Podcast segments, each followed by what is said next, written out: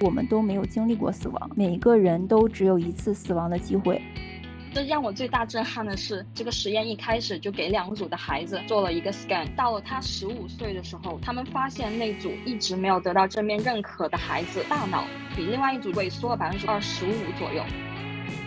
席城想到，原是为了求学才有的婚姻，却因家庭一次次放弃了与学校接近的机会，这与他的求学梦是如此南辕北辙。而在家庭中的这一些年，又蹉跎了他多少的心智与时光。真正的爱意味着产生爱的能力，它蕴含着爱护、尊重、责任和了解。母亲的不快乐和无法改变事实的无力感，会使母亲一边诅咒自己的人生，一边将同样的人生强加给女儿。婚姻是生育制度的产物，它的目的就是让这个孩子有一个更好的生活环境。他们写的信很感人，但是真的重新来过的话，争吵还是会继续，不和解依旧会继续。Margaret 曾说自己是一个拥有自己权利的女人，一个摩登的女人，最重要的是一个自由的女人，自由生活，自由恋爱，也能自由分手。谁控制过去，谁就控制未来；谁控制现在，谁就控制过去。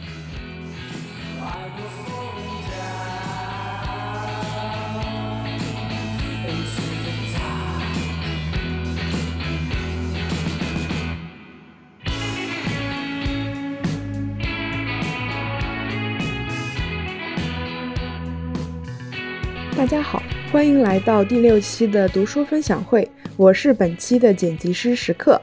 这一期一共有九位小伙伴进行分享。首先有请第一位小伙伴 Fairy 向我们分享一部纪录片《我最后一个夏天》。我今天分享的是一个纪录片，叫《我最后一个夏天》。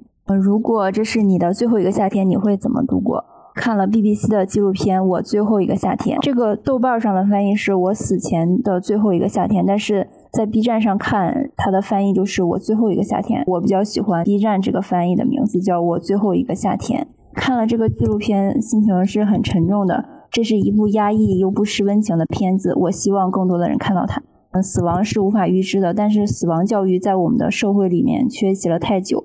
它应该得到普及。然后在纪录片里面有五个被确诊为绝症的人，他们生生命进入了一年的倒计时的时候，他们聚在了一起，共同度过了四个难忘的周末。他们都知道自己将要死去，相似的痛苦和恐惧让他们很快成为了朋友。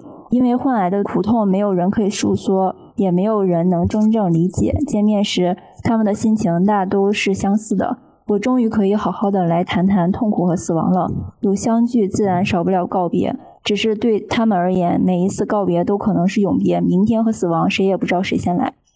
这个第一集的介绍是为死亡做好准备，就如嗯纪录片中本说的那样，死亡是一件严肃的事。可我不是一个严肃的人，所以我没有办法做好准备。就算是一个严肃的人，也同样没办法做好准备，因为我们都没有经历过死亡。每一个人都只有一次死亡的机会。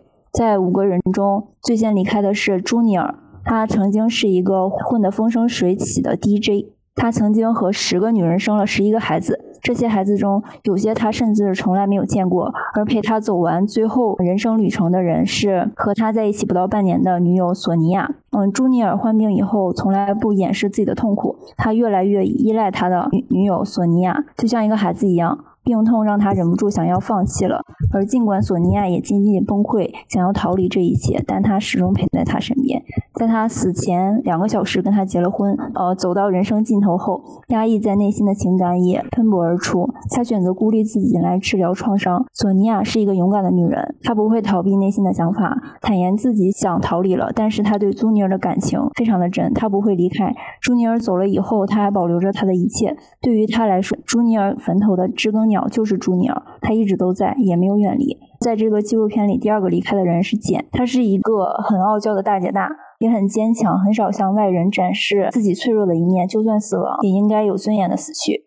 她在谈到自己刚刚确诊乳腺癌转为骨癌的时候，她的丈夫拒绝接受这个消息，选择逃避。这个时候，她哭得像一个无助的小女孩。她年少时曾经被抛弃，十七岁的时候无奈弃养了自己怀的一个小男孩。嗯，如今陪他走到最后的那个人，不再是他当初认定的那个人了。哭过之后，他依然傲娇，离婚，一个人去面对死亡。简是一个追求精致的女人，哪怕身患癌症，每天依然精心装扮自己，给同样受苦的伙伴们送去关怀和正能量。她不愿意承认自己死。索尼娅口中那个心房很重的人，她一个人承担了很多，但她不得不面对死亡的征兆。她在去世前的最后一次录音里说：“她要有尊严的离开。”然后我想起来之前有一个小伙伴分享那个最好的告别，那里面就讲了一个高龄老人在面对死亡的时候，他说了一段话，他说。他们最害怕的并不是死亡，而是在那之前的种种状况：丧失听力、记忆力，失去最好的朋友和固有的生活方式。我们之所以害怕死亡，也都是因为如此吧。每个人心里都有两股力量：一股求生的力量，一股求死的力量。只要一个人心里那股求生的力量大于另一股求死的力量，他就不会死去，也不应当死去。这个时候，哪怕他身患绝症，对于他而言，最好的疗法可能是安乐死，也可能是重入病房接受无尽的舒缓治疗，或者是姑息疗法。最应该做的就是让他去完成他的遗愿清单，完成他的牵绊。我也想推荐一下那个电影，就是嗯，名叫《遗愿清单》，就推荐大家也去看一下。如果心里那股求死的力量已经远远大于求生的力量，我们做再多的努力也是徒劳。顺应他吧，也许这样对他来说是最好的。回到这个纪录片里，第三个离开的人是本。他从一开始就是一个把自己孤立开来的人，没有亲人，也没有告诉过身边的人自己患癌了。他觉得自己没有亲人，因此没有给别人带去痛苦，是多么正确的事。但他孤独的死去又多么令人心碎。伙伴的相继离开，反倒让他开始积极接受治疗，走出去见一见以前工作的伙伴。坐在那里忧郁是没有用的，你得积极一点，否则你会更快躺进棺材里。他其实是一个可爱的小老头，给自己的葬礼精心拼接了几首音乐。虽然他给邻居钥匙，但是最后是上门的送餐员发现了他的尸体。然后另外一个是洛乌，也是一个女性。然后她非常心疼孤独死去的本，有时候她也会羡慕他。她说：“我厌倦了努力做一个快乐的人。我已经说过自杀的事情，但是你知道的，那会影响很多人。”她和现任丈夫一共有六个孩子。就是其中有四个是他们分别语言夫和前妻生的，有两个最小的就是他们两个生的孩子，她放不下孩子，她说她很担心走之后孩子怎么办，就有人会取代她的位置，站在她丈夫的身边照顾他们的孩子。她想到这一点，她是无法接受的。她和她的丈夫尽管相爱，却无法坦诚沟通。她丈夫总是逃避，当死亡突然呈现时，有时候身边的人比当事人更无法面对。另外一个就是安迪，他患上白血病后，整个人就塌了。原本平淡幸福的生活变得坎坷不易。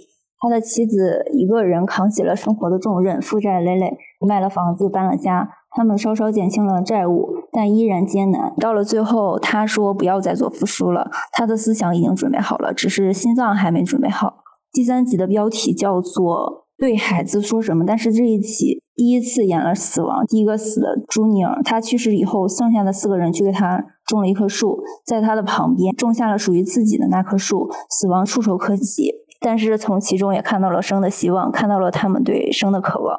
然后就是通过这个纪录片，我们就了解了死亡，也知道健康活着是一件多美好的事情。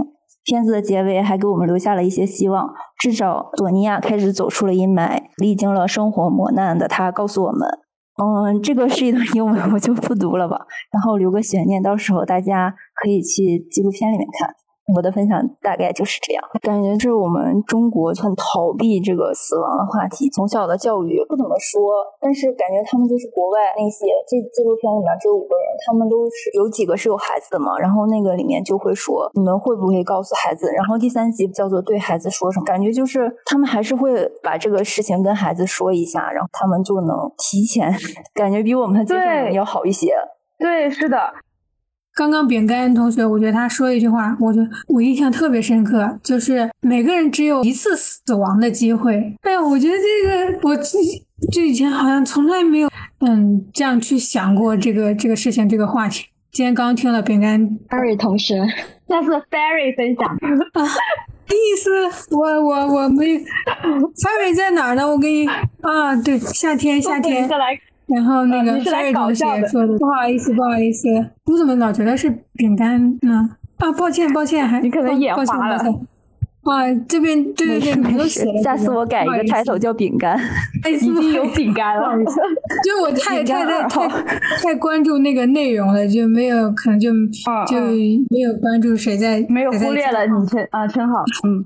对，就是刚刚刚刚那个素素说，他觉得死亡是一个很沉重的事情的时候，其实我就想到那个电影《Coco》，那因为墨西哥的死亡文化，其实我第一次看那个电影《Coco》的时候，还真的给我挺大的那个怎么说呢，震撼吧。我原来从来没有看过，原来还可以这样用这种乐观的心态去面对死亡，你甚至可以把它当做一个仪式去庆祝。我觉得就是不同的文化真的好神奇，不一样。对，好，然后还有要分享的。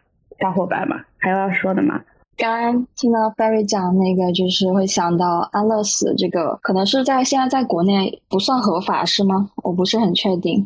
嗯，不合法。它现在是合法，不合法。对对对，嗯，我觉得可可以理解吧，就是因为其实我个人是支持安乐死这个权利吧，但是可能你安乐死背后，可能对一个国家它制定这个政策就是合不合法之前。他需要考虑的很多，可能要伦理方面的，还有各方面法律方面相关的东西，还有一个群体意识，你有没有受到这方面，包括死亡教育啊，包括这方面的教育有没有得到一个普遍性的一个认可之后，才能去跨到法律层面的一个制定这个行为是可以合法的。但是我相信到未来，可能一代一代人都会，我们接受的知识或各方面的。程度越深了之后，包括社会也会往下一步去进展的时候，我觉得安乐死说不定未来也会是是在国内也是会一个合法的行为。嗯，因为我之前有看过那个，就是说一些一群护士给一些人那些临终前，他们会对世人还活着的人想留下一些话，就是他都是一群就是临临死前的人去对还存在的人去讲的很多话，里面就有讲到很多类似的事情。所以我觉得，可能病人本身最后那段路其实很痛苦，所以我觉得有安乐死这个权利也是挺好的。但当然需要整个社会呃意识教育的普及，以及背后的一些政策和法律的支持，我觉得这个才能比较成熟的去进行。对，大概就是这样子。接下来是第二位小伙伴艾丽的分享。好，可能今天要分享的可能跟大家不一样，我没有专门去写稿子。我刚好前几天旁听了一门关于教育的课，是给教育背景的博士生听的课，然后我发现群里很多都是教育工作者，所以我觉得还有挺有挺有意义的，所以想给大家分享一下。就是其实我们作为现代教育比较多和信息接触比较多的群体，然后我相信我们其实大家都应该知道，正面反馈对一个人的成长到底有多重要。甚至是就像我们的这样子的大人，无论是小孩还有我们现在的大人，都是有非常重要的意义。但是在听到这门课之前，我没有想到这个正面反馈已经是超过我之前的认知。我之前对正面反馈的认知，可能更多停留在心理层面，就是他可能对一个人的自信的建立啊，包括你可能未来应对一些困难的心态啊，还有他的行为模式，可能会有很大的影响。但原来远远不止这心理层面的作用。然后就是讲这门课的老师呢，他是一个就一直在研究教育发展史的一个教授。然后他讲了这一个实验，但是呢，这个实验可能现在来看的话，可能不是那么人道，而且现在也不允许这种的实验的进行了。他当时这个实验就是选取了两组的群体，都是从幼儿开始选取。就是一组呢，他的实验条件是，无论这个孩子做了什么，他学习什么，作为父母你都不要给予他正面反馈，你不要给他认可。另外一种孩子的话，不停的鼓励他，他做什么，父母都是会给他及时的正面的反馈。然后这个可能现在看来是很不人道的，因为可想而知那一组就一直没有得到正面反馈的孩子，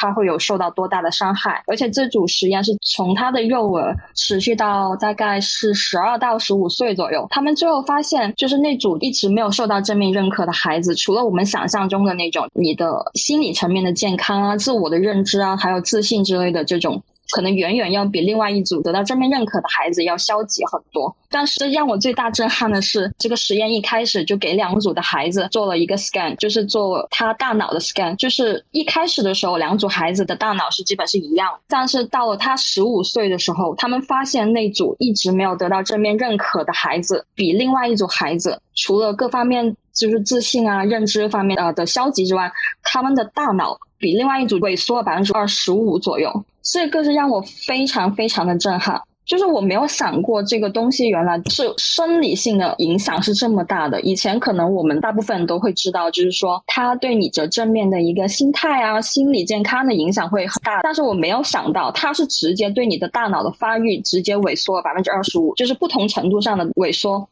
所以这个是很恐怖的一件事情。然后，但是他们。为什么这组实验在那个之后就不再进行了？因为太不人道了。对于那组一直没有得到认可的孩子，他基本上这一生就有点像是要毁掉的感觉。他可能要需要很长很长很长的未来来弥补他童年和幼儿时、儿童时代、青年时代的这种没有持续的正面认可的一种方式。就是联想到这个事情之后，我会觉得，特别是因为我们群里不是有很多教育工作者嘛，然后我就是特别特别希望。这些老师们啊，可以，我相信你们肯定也得到了很多这方面的培训啊，还有这方面的教育，肯定比我听到的这门课还要更多的知识。反正对我自己来讲，之后从那天就前几，我是上两周听到这个课的，然后从那之后我就一直在训练我自己，就是无论是对我父母也好啊，对我的家人所有人，然后无论是小孩，因为我现在不，我不是做教育工作的。但是我会从自己身边的人开始，就算是大人，他这个实验也是一样的道理的，所以我会尽量对身边的人都会给予更多的正面反馈。你要多点鼓励他，还有更让他觉得他是在一个 on track 上面的一个很正面的成长，一个往很好的方向进行的这样子，他远远比你给他很多。因为像我们的文化里面可能会更多考虑到一些负面的想法，大家都会希望有更稳定、更安全的道路会更好。可能作为我们的父母啊，或者其他的长辈之间会有更多的说：“哎呀，你做这个事情可能会面临到什么不现实的结果，然后你这么去做的话，你可能有怎么怎么。”样的危害之类的，可能我们作为亚洲文化的孩子来讲的话，从小的教育可能相对正面反馈这一块比较少。但是我相信，随着一代一代人，你看，我知道的是 Hannah 是老师，对吧？然后就是我相信，像这样子的女性会越来越多，或者是说这样子的教育工作者会越来越多。我也相信这群老师们会给予下一代更好的一些正向的引导和各方面的，让孩子们更健康的心理状态。所以我觉得后面随着，而且它其实这个也跟就是社会的现状发展有很大的关系。因为毕竟我们的社会还是发展中国家，我们才刚刚解决完最底层的一些需求问题，就生存问题。然后可能到下一个阶段，就是要发展到我们要看每个人的心理感受，每个人的心理的一些这一方面精神层面的一些满足。所以我相信，应该会随着我们的社会慢慢的发展，也会得到越来越好的改变。因为像我们父母那一代，可能他们就是出于就像只停留在是生存的层面，所以很大程度他对我们这一代的教育也更多的可能会考虑更多一些负面的不稳定因素，可能给我们这一代人的正面的认可会少一些。但是我相信我们这一代在对下一代的孩子的时候，但不一定是说我们这现在的人里面一定有孩子什么，就是。按 generation 来讲的话，你就会对下一代的这群人孩子的影响会越来越正面。然后我从这个的话联想到，我最近看了一本书嘛，我还在看，就还没看完的福格行为模型。他那里其实有有点类似的，说他也是强调了一个正面反馈非常重要的作用。他讲的更多的是，当我们想培养一个新的习惯，或者是说我们去做新的一件事情的时候。我们经常都会给自己很大的压力。哎呀，我明天要考个英语什么什么，我要我明天就要看多少个小时的书什么什么的。但是他给出了一个比较科学的一个参考方式，就是我们不要给自己一下子就给一个非常大的一个可能。会觉得你突然跳到一个很困难的程度去做这件事情，你就很简单的告诉自己，就是说，哦，我只要翻开书，明天打开看一个小时，我也是一个在一个很很 positive 的一个道路上进行。那这样子，你有一个更好的心态，你有一个更轻松的心态的时候，你做一件事情的坚持程度会越来越久。然后我就会联想到，就像我今天，其实我们这边在放假，就是在放 Easter，就是最近我们在放好几天假，所以其实我在休息。然后我就在思考，因为我没有时间去准备专门怎么去什么写稿子啊，什么分享什么书，所以我在思考我今天要不要参加。但我后来想想，没关系啊，我就过来分享一下我最近一些心得也好，听到一些什么事也好，这样子也是很不错的一个行为。因为我们其实很多人是给自己压力很大，在做一件事情的时候会给自己很多框框架架，然后当你觉得自己可能坚持不下去的时候，就会 blame 自己，就觉得哎呀，我肯定是比较懒的，我可能呃就是意志力没有那么坚强，没有那么刻苦，没有那么自律。但其实不是的，它其实更多的是跟你一个心态，还有你的培养自己的行为模式有关。你可以从一点一点的小事给自己一个正面反馈。今天我过来参加，我就是一个非常棒的一件事情了。我不需要怎么准备或者怎么样才是一件，就我不需要说我什么都 ready 了，我才可以去做这件事情。就我觉得，如果有时间，大家可以看一下那个福格行为模型，我觉得这也挺不错的一本书。特别是像现在，可能因为疫情的原因啊，还有各方面很多东西都是不稳定的。那么我们自身如果在很多大环境没有办法去改变的情况下，我们可能要怎么样自己内心再活得更健康一点点、开心一点点的话，我觉得可以从很多方式去进行。首先，我觉得如果你的情绪上已经是在负荷的一个状态，不要给自己太多的 pressure，让自己放轻松一点点。而且一定一定要及时给自己有正面的反馈，你就算做了一点点的改动，一点点的进步，你就是进进步，你就是很棒的一件事情。然后我也希望就是大家，包括对身边的人也是，无论是不是教育工作者，就算你是自己的家人也好，怎么样也好，他们做了一些小的改动也好，你就是多点去鼓励他们，让他们心情更好，然后他才会更愿意的继续往这个方向去走。所以大概是这样子吧，这就是我今天的分享，谢谢。艾丽，你没稿子，你怎么还说的这么好？真的是，我我看到大家都给你鼓掌，真的，你说的太好了。我觉得你这一段话真的都给了我们一些鼓励。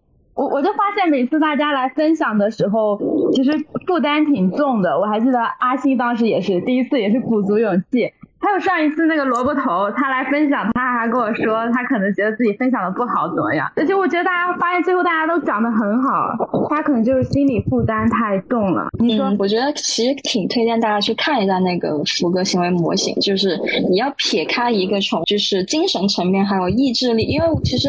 人有一个很大的改动，就是当你可能遇到一件你突然顿悟了，你有可能进行一个很大的改动。但是作为这么长的人生来讲，如果你每时每刻都要让自己承受那么大的一个精神上的冲击之后，才去每次都用这么大的一个波动去让你自己说去改变的话，我觉得这个不是一个持续性的事情。就是你要从小的东西上让自己很舒服，你只有舒服了，然后你才会更好的去进行下一步的进展。然后不要给自己那么大的压力，你就对啊。你们今天你想一下，群里有一百多人，然后今天参加的是大概十来人，对吧？你们既然今天来参加，就是已经非常棒的事情，就要不停的给自己这种有一点点小改动，我就是很棒的事情，这样子就不要不要预设自己说哦我要长得怎么样，或者是说我可不可以长得怎么样，就是不需要有这种负担，你只要做出一点点改动，你就是非常非常棒。再次被艾琳鼓励到，真的，艾琳说太好了。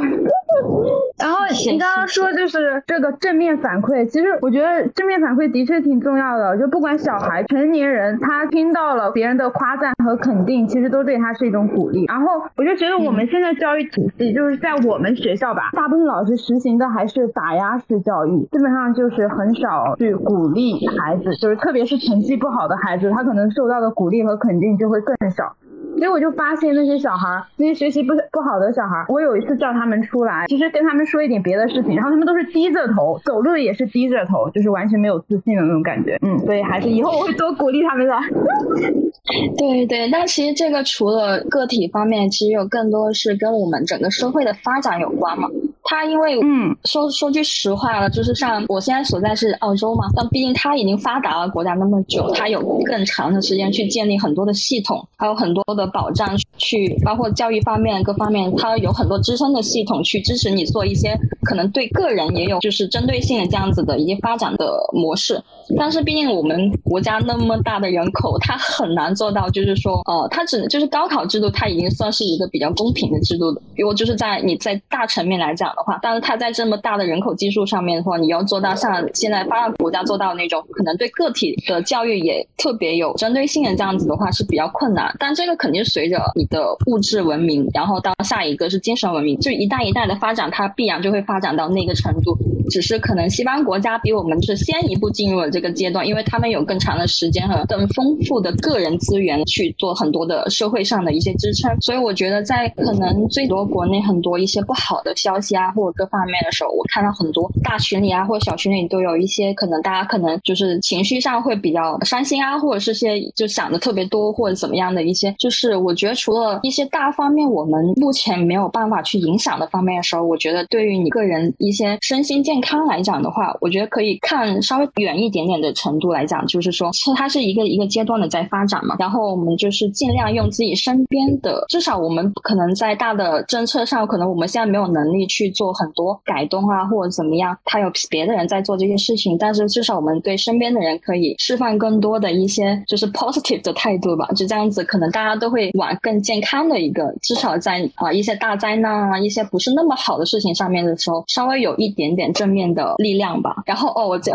再插一句，就是前段时间好像在群里看到有人在讲，就是说鼓励就是养植物这件事情，可能会对你的身心健康有特别大的帮助。然后我联想到这个，就是这这个是我接下来的目标，就是我打算在家里养，因为养小动物可能比较呃一下子跨越太大，因为养动物毕竟是一个你需要很负责，毕竟它是比较困难的一件事情，所以我决定去先从养小植物开始，然后增加一些生机。然后我突然后来我突然发现，它跟我之前看的一本书有关系，就是就是之前看那个。人类简史还是什么来着？我都忘了名字。大概大概大他大概讲的就是说，中间有一段我印象特别深刻呃，因为我们现在这个社会发展太快，它跟整个社会的进化系统是完全不一样的。我们用了很短的时间，直接从就是一个呃务农的社会到现在是很现代一个发展，但是我们的心理健康是远远达不到你进化论的这个正常的自然发展的。所以，我们其实现代有很多现代人的心理疾病是也有这个关系，因为我写在我们基因里面。还是有很多对于野外的向往啊，还有采摘社会这种行为方式，我们还是期待我们基因里面是写写进去这种的生理需求的。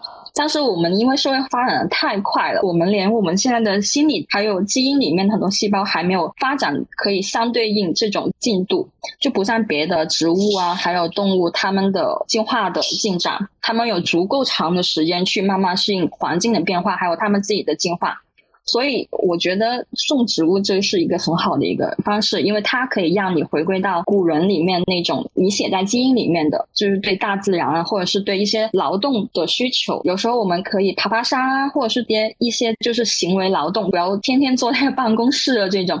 它可能在一定程度上，你还是需要一些户外的，还有像过的古人一点点的这种方式去平衡你心里面还有你基因里面的一些需求。啊，抱歉，讲的太长了。没关系，你讲的特别好。对，刚刚说到植物，那个素素，素素昨天是不是还发朋友圈？他发现他的植物长了一厘米，他都特别开心，是不是？你看他的长植物好开心，真的，这种植物的生命力带来的很开心。我刚刚听艾丽分享，我全程 哇，太对了啊，对，就是这样子，我就好想说话。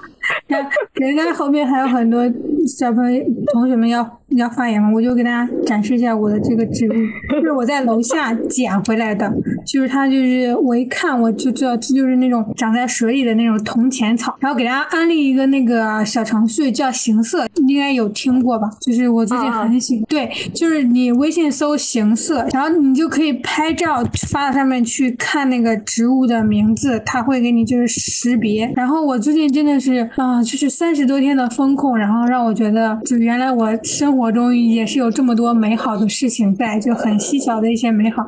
然后就是艾丽刚刚在分享的过程中，我好多好多都想说。因为时间关系，我就说我最想说的一点，就是我感觉他的说的这个正向的反馈真的是很重要的。就是人，我之前看一个讲座嘛，就说你的这个人的意识是非常非常强大的。就你把两个手这样子放在一起，是吧？它其实是一样，就是一样大小的。但是呢，你就闭上眼睛，你就想象你某一只手它是无限的在生长，无限的在生长。就是你不要动啊，就是就是想，就是单纯的把你的意念注入进去，就在想它是高的，它是往上涨的。一直长长长长，甚至长到了天上。然后你等一下几十秒之后回来再看，你就发现这个手真的就是长的，就比要比这个手要高一点。就我之前就在听这个讲座的时候，亲自跟那个老师做了一下，我发现真的是这样子的，就是这个意识，尤其是艾丽说她觉得这个对于大脑就是生理上的这种影响嘛。其实我觉得可能啊是那种激素的原因吧。我我当然也不太专业知道什么，就是在我之前有有了解过，就是说如果你经常去运动，或者说你经常去就是保持一个非常舒畅的心情或心态，那你的那个就有一个就我们都知道的那个叫什么肾上腺素，还有什么多什么肽来着，对吧？就是肾上腺素，拿这个一个激素来举例子，就是你肾上腺素会分泌的多，那你这个人会感觉舒服，感觉幸福，感觉非常棒。然后如果你一直处于一个消极的状态当中，或者说一直在处在一个负向的反馈当中，那你大脑就会去分泌一种叫抑啊对多巴胺，然后它就会分泌一种叫异肾上腺素的激素，就是完全抑制你肾上腺素分泌的一种激素，就是很神奇的。大脑如果说你长时间分泌这种异肾上腺素激素的话，你的这个人整个人的状态也好，然后你的这个身体啊，就是会有那种厌食啦，就是各种我就不想吃饭，就吃不下去。你说你现在很简单一个事情，我心情不好，我吃不下去饭，其实它是怎么说？你说它是生理上的还是心理上的呢？就很难说，就是很神奇哈。人体的这种功能，就内在的一套系统，还有外在的一些生理上的一些方面吧，全都是相互影响。就大家每天就跟自己说啊，我好棒，我真棒。然后我最近在练习这个，然后感觉真的挺棒的。所以我今天一下我就上来就想跟大家视频嘛，可能有点唐突，但是我真的是觉得是的，这种哪怕是线上的这种社交也好，真的是对一个人的心情还是蛮重要的。如果大家不介意的话，那我就接着一直开视频了哈。我先闭麦了。当然不介意，当然不介意，苏苏，你真的很有勇气。然后下一个，对，我还想说一下，你说你说，就是嗯，我说的是我面对的困境，就是因为我不是在当家教嘛，然后呢，我家教的对象是小学六年级，她是个女孩子，她在杭州这边其实算的挺好的小学，然后她有一点问题，就是我在做家教的过程中，我就发现她做作业就效率很低，再加上她一遇到课外补习班的作业，或者是她妈妈要求的错题的作业，她基本上就是不做，主要就是你说奖惩吧。他没有什么想要的，没有什么可讲的。就我们平时给他讲的东西，他也可有可无。罚的话，你也不好罚他什么。第二个问题就是他个人遇到的一个问题，他朋友经常会说他丑，而且还会诋毁他喜欢的偶像。呃，我虽然会给他一些正面的，但是我觉得有些东西，你身边的人很多人说和你一个人正面的声音是完全不一样的。第三个一点就是，我最近发现他在同学面前就是那种老好人，会被别人打；可是他在爸妈面前就是那种经常发脾气，非常容易生气。对我还好，可能是因为我是家教吧。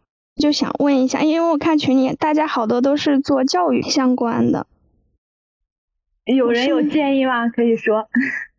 我觉得可以，汉娜讲一下。我讲这个老师的角度的话。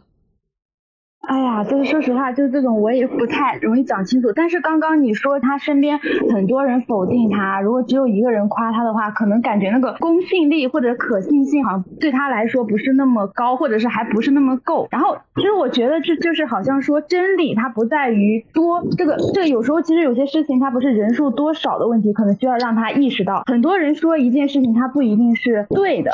然后而且这个可能还需要跟他灌输一个美丑这件事情，这个美是多。多样性的，或者是可以给他推荐一点，我也不知道怎么说，推荐一点博主。呃，我记得就是比如说，就有一个胖胖的，就是那个演员，就觉得有些可能不是那种大众审美上的很美的人，但是我觉得真的他们散发出来的那种自信力就很能感染人。还有金靖，对我很喜欢金靖，对辣目洋子，对，还有金靖，然后还有他跟他父母的那个关系，我觉得我不知道你有没有跟他父母聊过哎，因为一般小孩子出问题也是父母的一个反应嘛。嗯，我跟他妈妈聊。过可能是因为，嗯，怎么说呢？他妈妈基本上从小到就是什么要求都会满足，但是我感觉更可能的原因是他有个弟弟。我个人感觉啊，就是可能他一旦他妈妈不给他买什么东西，他就会说你偏心弟弟，弟弟要什么你就要什么，他妈妈就没办法不给他买了。哦，可能是他感受到了他父母的偏心和怎么说呢，重男轻女也好，或者是偏心也好，他可能感觉他的关注度不够，所以他为了引起他父母的注意，可能有时候他会做一些无理取闹的事情。好的，对，而且你刚刚说他在他朋友面前都是那种讨好性人格，我觉得他还是挺缺乏关注和爱的一个小孩子。啊，我就发现就是我，嗯，有时候带的其实有点。吃力，说实话，就是不是学习方面的，就是有时候觉得他一方面不知道怎么让他更好一点。你你说的更好是，比如他上更好还是？就比如我之前让他就是每天跟我说一下他觉得他今天很有成就的一些事情嘛，然后我给他记下来。但是我发现他基本上每次跟我说的时候都是学习，考得好吧，他也还好，但是一考不好就对他的感觉压力就很大。嗯，对学习的这个事情。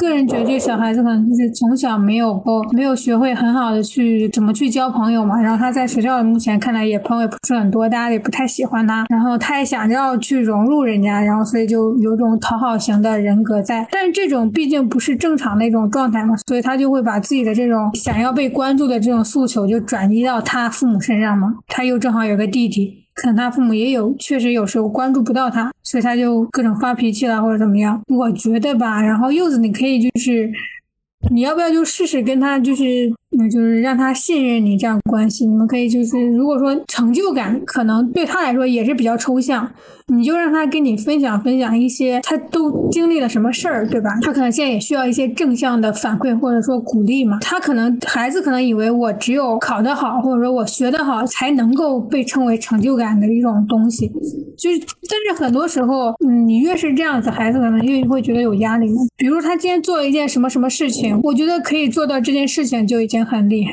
就如果你能够注意到他的话，你作为他的家教老师，你注意到到他的话。他可能就会觉得对你会比较的信任或放心。如果他就是你们能够建立起比较信任的这种关系的话，我觉得接下来的一些工作可能会比较好开展。你觉得呢？嗯，是的，就是我平时也会跟他分享一些我自己的生活。就是他对于听我的的时候，我们聊的挺好的。然后我也会跟他说一些关于他就美丑的定义嘛。他就会经常也会有身材焦虑，说自己下身胖都不敢穿裙子。怎么鬼？六年级？天呐！对，六年级现在可早熟了哇！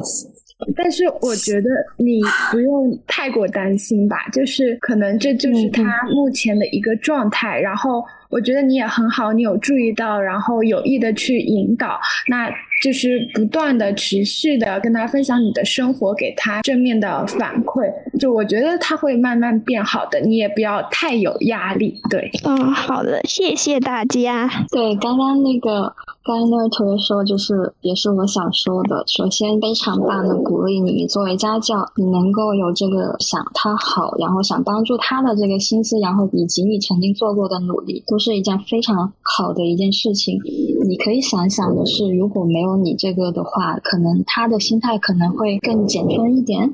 但是因为有了你这个帮助的话，虽然现在可能没有说反馈上面没有特别大的解决他的问题，但是我觉得这是一个很好的开始。同时，可能如果从教育层面的理论方面讲的话，我我可能没有办法讲的太多，因为可能这方面你说不定你可以看一下一些跟教育有关的或者各方面的东西，你在帮助了他的同时，其实你也是一个很大的成长。我觉得这是两个正面的成长，就是很很棒的一件事情。是的，就是我之前跟他相处都是那种比较朋友类型的，但是他现在又会陷入一种，就是你跟他关系比较好了吧，他就是有时候就会不听你的，然后对你撒谎。就想去玩儿各种。嗯，我觉得他，因为你毕竟你的位置是家教，你也没有办法完全代替上作为父母啊，作为家人每天陪伴的很多教育的缺失，或者更大一个范围同学啊，还有他的老师什么的一些可能教导啊各方面的影响。但是你在你的层面能够尽你最大的能量去向他正面的影响，我觉得就是很很好的一件事情。而且我觉得在这里再次再次就是非常，我觉得我是作为一个社会的其中一份子来讲，我觉得特别感谢，就是呃作为老师的教育工作者，他们就是有时候背负了很多，可能是很多人想要的稻草，可能就是有这根稻草，可能就救了很多人，甚至真的是有到这种层面。但是他们之间，就是像在座的一些老师也好，我们也其实很年轻，然后但是要背负那么多的东西，同时他们不放弃很多东西的时候，我觉得他们太不了不起了。所以特别特别感谢做教育的人。谢谢大家，谢谢大家。嗯，其实还想最后说一点，呃，我感觉我是相当于正式的吧，来到我们这当老师第一年，然后我我最大的一个感受就是，当老师有很多的时候真的是非常力不从心。像我一个班七十二个学生，我教两个班一百多个学生。然后特别是对那里就是那种有问题小孩，不光是他学习不好，你就能感觉到他这种习惯也不好。这些小孩，你追根溯源去发现，其实往往都是他家庭的原因。那对家庭的话，老师的话的影响毕竟是有限的，所以也是就是希望柚子不要有太大心理负担，你能在你的范围内给他正面反馈，尽你所能去帮助他就好了。因为我觉得这个根结的话，还是需要他父母去，说实话，他父母需要多去跟他交谈交流，跟他树立一个榜样，或者是他自己以后，他其实也可以有选择的交朋友，他朋友身边可能也会给他一些负面影响，然后导致他现在这个样子。嗯，好，再次谢谢大家，没关系。欢迎第三位小伙伴阿星向我们分享一部书籍《我本芬芳》。大家好，我是阿星，今天我想分享的是杨本芬奶奶写的《我本芬芳》。杨奶奶在《秋园》里写的是她母亲秋园悲苦的一生，给我们展示了上个世纪的普通女性是如何挣扎求生的故事。而这次杨奶奶讲述了她自己六十年婚姻的故事。书中的惠才便是她，书中的吕双口吕便是她的先生。惠才与吕相伴走过六十年，可是其中的伤痛只有他自己知晓。这段明面上和睦的婚姻，背地里是多少的辛酸与无奈。接下来，我想通过两个关键词来带大家看看惠才在婚姻中的样子。第一个，沟通。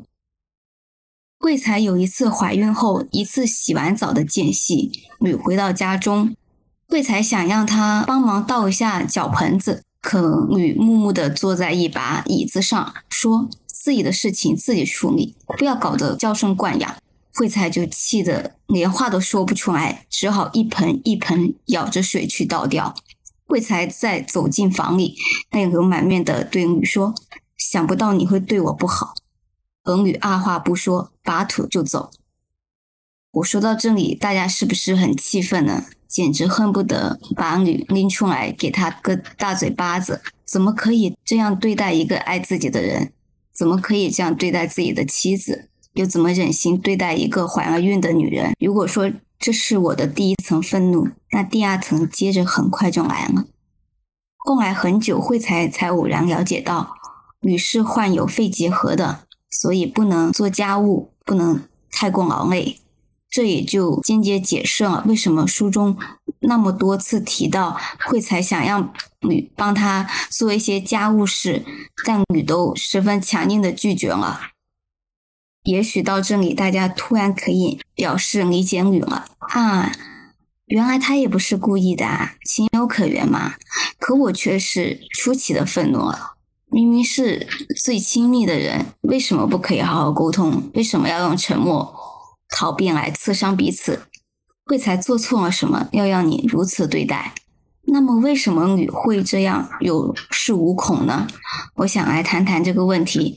记得曾经在一本书上看到过一个理论，叫家庭沟通理论。家庭应被认定为呃私人领域，沟通也常常表现着最真实的一面。认为家庭是自己的，随心所欲，不关注沟通对象的感受，无节制的在家庭中宣泄不良情绪或做出不当行为，使家庭成为有害物的垃圾站，以逃避、冷战处理家人之间的矛盾和误解，徒增隔阂等。这都会使家庭无法承载负面压力而冲突升级，最终给家庭成员的关系带来更大的伤害。书中提到“私欲”这个词，很多男人结婚后把家庭当作私有领地，把妻子当作私有物，认定这一切是属于自己的，骨子里认定对方也不会离开。事实上，这个社会也是这么灌输此类思想的，不然又怎么会有劝和不劝分？宁毁一座庙，不毁一桩婚和离婚冷静期这一些封建糟粕呢？是谁把伤害会财门的屠刀递给了这些男人们？或许我们该好好思考一下。最后，我念一段其他电影里的旁白，让大家感受下这其中的荒谬。谁得罪了你，你去把他骂回来，你不要把我当出气筒，因为我跟你熟啊，那我就活该倒霉啊！不怕坦然的告诉你，没错。第二个关键词求学，说起惠才与女结婚，除了彼此是有些喜欢外，很大一部分原因是因为惠才当时念书念到一半，但因为成分的不好，被下放到了农村，学业被迫中断。儿女提出来可以继续送惠才去读书，但前提是要先结婚。就这样，惠才和认识不到两个月的女结婚了，而这时候他甚至不知道女年龄有多大。可是与女结婚后的惠才并没有得到读书的机会，而是在婚姻和家庭中一次次断送了自己工作的机会。书中提到，惠才曾有两次参加工作的机会，一次是幼儿园老师，一次是中专代课老师。他本应很欣喜的。可是第一次因为不太赞成，第二次又因为三儿子太小需要照顾，不得不放弃了。谁曾想到，原是为了求学才有的婚姻，却因家庭一次次放弃了与学校接近的机会，最终等到孩子们大了些，才最终找到一份汽车公司车辆调度员的工作。这与他的求学梦是如此南辕北辙。而在家庭中的这一些年。又蹉跎了他多少的心智与时光？我们也可以认为，婚姻和家庭阻碍了女性的发展，阻碍了女性发展自己的才干和自我身份的认同。我本芬芳，小小的一本书，才几开纸，也不厚，几个小时就能读完惠才的一生。可是，我想到那天下午与他争执后，与抬腿就走，惠才一边流泪一边等待。像一场黑白的电影，好像只听得见惠才细细碎碎的哭声，我就觉得怎么会那么漫长呢？时间一分一秒的过去，那个人始终没有回来。嗯，然后我就想到自己了，那个和前任争吵被赶出家门的自己，坐在楼下花园也是如此等待，攥着手机看着时间一分一秒在流逝。那个心简直像在被油炸一样。嗯，希望我们都不要再做那个被动等待的人了。最后结语，书的封面有一句话：“婚姻是需要运气的，它可能并不指向幸福，而是使人心碎。”希望更多人是知晓了婚姻的幸与不幸、甜蜜与负担，有一定心理预期后再踏入婚姻。虽然我本人是反对婚姻制度的，但我依然尊重选择婚姻的权利。每个人都有权利选择自己的生活方式。嗯，好了，今天我的那个分享就到此了。然后我的状态可能不是特别好，抱歉抱歉，谢谢大家。我能听出来，就是阿阿星的那个声音有点低沉，状态不是很高。对，其实我其实这两天，因为你在上海嘛，然后上海经历了那么多事情，然后我看你在朋友圈发的一些，真的，哎，我自己也看了一些，的确很气愤。其实我们，呃，我们这个这一次来的上海的，像今天来上海的小伙伴还挺多的。解封之后，你们如果想的话，也可以约着一起出去，或者怎么样去玩一下。哎，但反正这个我本芬芳是我之前就看了，确实很不错。就是很样的气氛，也就表现了，就是大多数就是现在这种，特别是呃男人结婚后就是对待家庭的这一种状态吧，怎么说？特别是就是我们东亚这一边，就还蛮气愤，但是又很真实吧，就很多那种冷暴力啊什么的。嗯，然后他父亲的这类人，然后后来。我觉得他父亲可能跟我爸也有点像，就是我觉得有点真的就是通病的那种，他们都属于那种亲外者，就是啊，他们对别人很好，对自己的朋友很好，对亲戚很好，但是对自己自己的儿子儿女然后也很好，然后对自己的父母可能也还很好，也但是他们就是唯独对自己的妻子就是特别的冷漠，然后可能对，可能真的是通病，对，真的就我发现了，真的是通病，嗯。就是他们就是外界眼中的那种什么好男人啊、好父亲啊、好儿子啊，但唯独不是一个好丈夫。就他把所有的不好都留给了他的妻子，他最亲密的人，就很无语，大无语。对，是的，就是怎么说，这个也是他们男性可能就是潜意识中的一种，说的不好听点，一种算计。因为他们对外人好，对外人好的话，他可能想着别人可能会回报他，大家是相互的。对自己的子女好，首先子女他们很年幼，需要他们有那个父亲的那种本能，一个方面保护他们，一个方面就是以后需要他们赡养。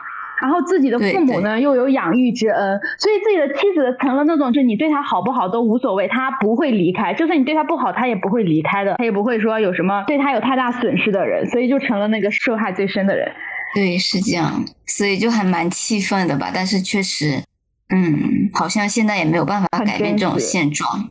妻子现在本来就是离婚很难嘛，而且他们那个年代也没有说什么离不离婚，好像就是说结婚了就一辈子跟定这个人了。何况你还有小孩，他对你好不好？说实话，你能怎么样呢？你好像完全不能怎么样。对，所以就是父母那一辈，对母亲那一辈真的就比较，所以我们作为子女能做的就是对母亲好一点。然后他们有时候就对偏向偏向，如果吵架什么就会偏向我妈。对对对，是这样子的。然后就是哎，杨本芬奶奶写这个书，我真的是特别喜欢，就是感觉很真实。我觉得她就是。他都已经八十多岁了，他能把他这个婚姻的全部就是给写下了，我觉得是需要一点就是直面自己的勇气的，直面这段婚姻有多少的那一些外人眼中可能觉得很好，但是自己有多少心酸，自己才知道这一种勇气吧。对对，真的需要很大的勇气，而且她的丈夫还在世，她就是也是生病了，她也在照顾那种。对对对，然后说的最后其实就是说，她问那个呃她的丈夫说：“你下辈子还愿不愿意跟我在一起？”然后她的丈夫就说不愿意。这种话你说气不气人？真气死了！真的真的好心酸。就是那个我看了这个书的一一些书评，我就觉得她最后她丈夫的那个回答，就感对杨奶奶来说，真的感觉一一辈子都被辜负了一样。就他为他付出那么多，他已经对他那么好，但是反思的另一个方面，就是在那个采访中也采访了他女儿，就杨本芬他女儿嘛。他说，呃，从女儿的角度来看，就是他可能会有不同的感受。他的爸爸一方面他觉得他爸爸很合格，然后在另一个方面就是需要反思的是，这个婚姻对杨本芬奶奶是不公平的，她承受了太多。但是另一个方面，对于他爸爸来说，就这里面没有赢家和输家，就他爸爸和他妈妈，他们两个相当于都是受到了伤害的人。他爸爸可能觉得他没有找到一个理解他的人，他可以交流的人，所以他最后说他不愿意跟他在一起，也肯定是因为他有没有被关照得到的地方，他对这段婚姻也有不满的地方。但是就是因为现在这本书就只有杨本芬奶奶一个人的，就就是都是他的感受，所以我们只能看到一面。如果他爸来写一本书的话，可能我们看到的又是不同的面相。是的，所以就是这这是另外一个方面。嗯。我觉得是两个人，就是说可能没有沟通吧，就是不单是他们两个人，我是认为很多家庭啊、婚姻啊，其实大家都是没有沟通的，活在自己的那个世界里，哪怕就是对父母有不满、对丈夫有不满，他们其实都不会说，不会很好的沟通出来。就比如就是呃，书中也有说到，呃，好几次就是这个杨奶奶对她丈夫不满，但是。她可能采取了一些，就是说，可能大喊大叫之后，一直很有点就是啰嗦的去对她丈夫说，让她丈夫受不了，她也会直接就跑了，就是拒绝跟你沟通。就是可能我觉得，哎，我也不懂怎么说，这可能是东亚这一种传统吧，就大家好像都没有学会好好怎么沟通一样，都是用一些自己的方式去刺伤彼此，表达自己的不满。对，就我爸妈每次吵架，就是我妈就是会是那个一直在啰嗦，一直在说，而且还是有很多重复的那个话的人。然后我爸就是沉默的那一个人。对对对，其实我妈也是，我妈有时候太啰嗦了，我也不是很想听她说。但确实就是可以反思到，这不只是婚姻嘛，家庭中其实都是这样子。嗯，感觉是，就是它有结构性的问题，有女性在这里边，她就是个弱势，但是也有双方对这个问题，其实还挺复杂的。接下来是第四位小伙伴萝卜头向我们分享书籍《爱的艺术》。我就是之前因为大家都在讲，我先说一下我自己的一些感受吧。第一位他讲到的一个正面反馈，我觉得正面反馈是很重要的。但是我们怎样去给，比如说身边的朋友，给我们下一代，或者是给学生一个正面反馈，我觉得最重要的一点就是我们要善于去发现他们的闪光点。可能我们太习惯于一些人给我们固有的印象了，所以每天接触之后，我们可能就会忽略了他身上的一点改变。但是可能这些改变是他们鼓足了很多勇气去做的。可能这个行为它很小，甚至失败了，但是我觉得我们还是要善于去观察，然后及时的去鼓励肯定他们。我我昨天去跳舞，我的舞蹈老师 他让我们 freestyle，然后就是所有人都是初学者，大家都很懵。但是老师说，你只要投入的去跳，不管跳的好不好，你这一个去跳、去放开自己的这个行为都是值得鼓励的。与其畏畏缩缩担心自己做不好，不如就放开手脚去做，然后慢慢的去叠进，然后去进化，然后去成长。所以我觉得。正面反馈很重要，然后我们也要善于去观察。再一个就是，呃，如果大家要去种植物的话，推荐大家可以就是从身边的蔬菜做起，比如说。萝卜头就是你胡萝卜吃完之后，你把它那个上面的一块根留着，然后放在水里浸着，它就会自己长出叶子，然后长出来的那个叶子叫萝卜缨，也是可以吃的，就可以，比如说煮水饺、煮馄饨的时候放进去也是可以的。然后还有像一些生菜、蒜、葱这些都可以。然后蒜的话，你它就是长出来的那个绿色的东西也可以吃的，蒜真的很好。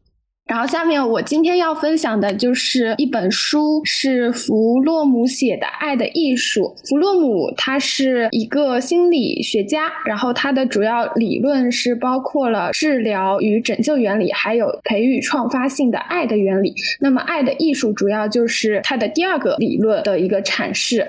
关于爱，我们生活中太常提到爱了，但是当问爱是什么的时候，基本上没有人能够解释得清楚。哦，所以我想，如果我们没有对爱有一个清晰的认识的话，那么我们的行为跟我们以为的爱是相差甚远的。这里作者指出来，我们大部分人力图做一个交易，从社会价值基点来看，这个对象应是值得要的，而且同时就我公开的和隐秘的财产和能力而。言这个对象也应该是我想要的，所以我想了一下，他的意思就是我们在去爱别人的时候，我们所谓的爱的别人。其实就是我和他的价值的一个等价交换，就像是一个交易的过程，是把我的财产能力转化成金钱和你的财产能力进行一个交流。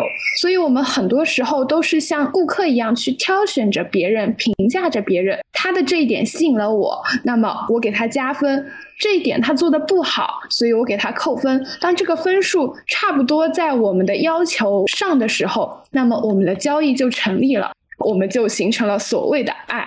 也因此，我们为了获得别人的爱，我们会全副武装，去尽可能的取悦别人，提高在他人眼中我们自己的价值。然后我就发现，如果是这样的一个过程的话，我们就成了一个物品，一个商品，还是比较恐怖的。当然，我们生活中所说的爱，不仅局限于两性关系，还有和父母、和朋友、和陌生人等等。我们是否都像刚刚我所说的过程一样去衡量爱呢？其实，爱是一种活动。呃，书中说，爱主要是给予，而不是接受。这种给予是不以交换为目的的。真正的爱意味着产生爱的能力，它蕴含着爱护、尊重、责任和了解。它并不是被某人所感动意义上的情感，而是一种为被爱者的成长和幸福所做的积极奋斗。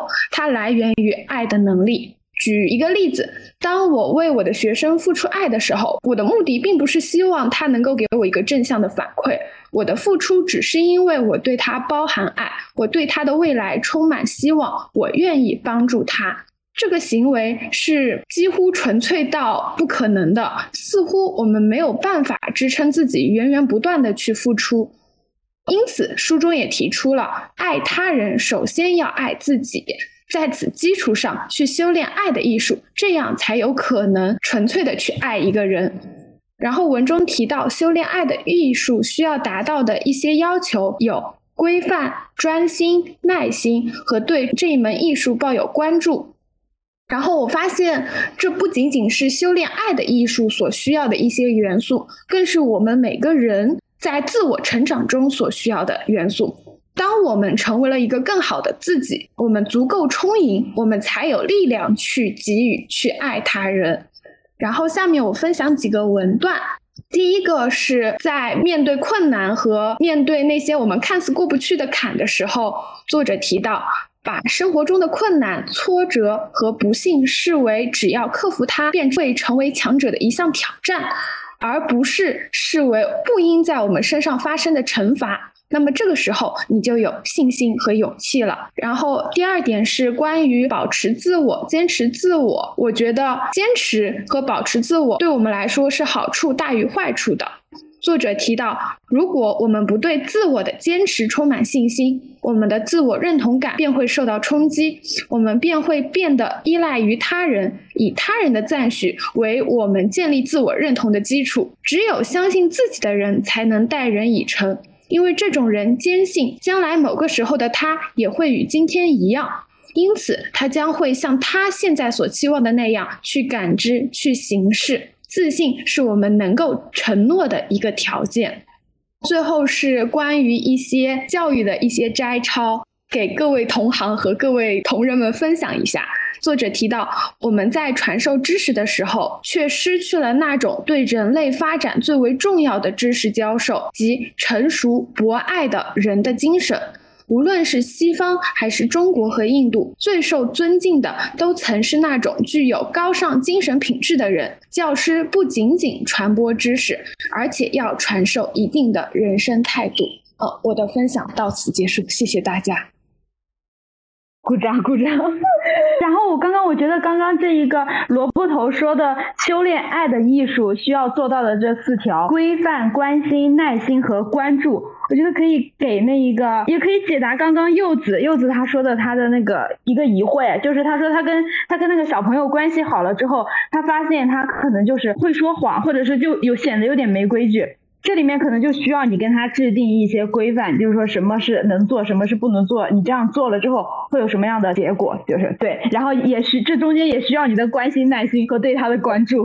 对对对，我我是为什么起这个呃萝卜头是也是因为我就是刚到学校，然后因为是新上岗，所以很焦虑。然后那天呢，我就把我吃剩的萝卜放在水里泡着，结果它就发芽了，然后它就慢慢的。就是长得很好，然后，所以我焦虑的时候，我都会看着它，我就会觉得它就是它除了水、阳光、空气，其他都没有，但是它长得很好很好，所以我觉得我也可以，所以就是起的这个萝卜头。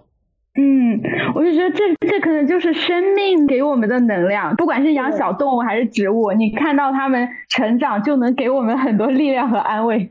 是的，是的，所以就是我觉得看这本书最大的收获就是说，我们要去爱别人，前提是我们先要爱自己，我们先要自己去成长为我们能够接受的自己，这样才能去更好的爱别人。否则，你这种爱可能是别人承受不起，或者对别人的发展反而是一种禁锢的作用的。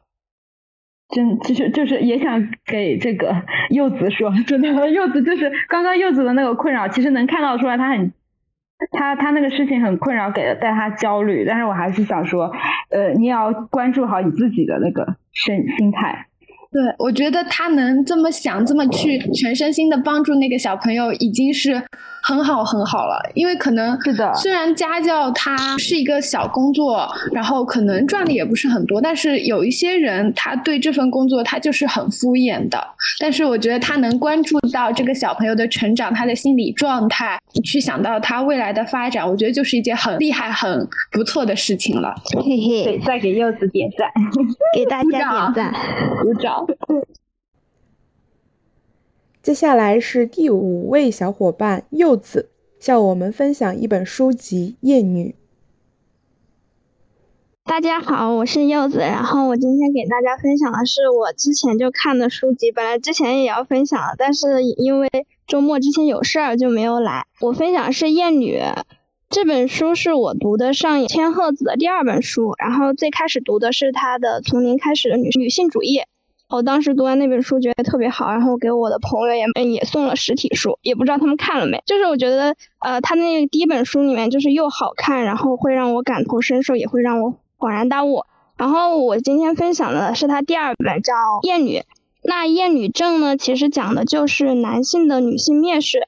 所谓的男子气概，其实就等于不像女人，以及对于女性自身就表现为自我蔑视，或者是将自己特殊化。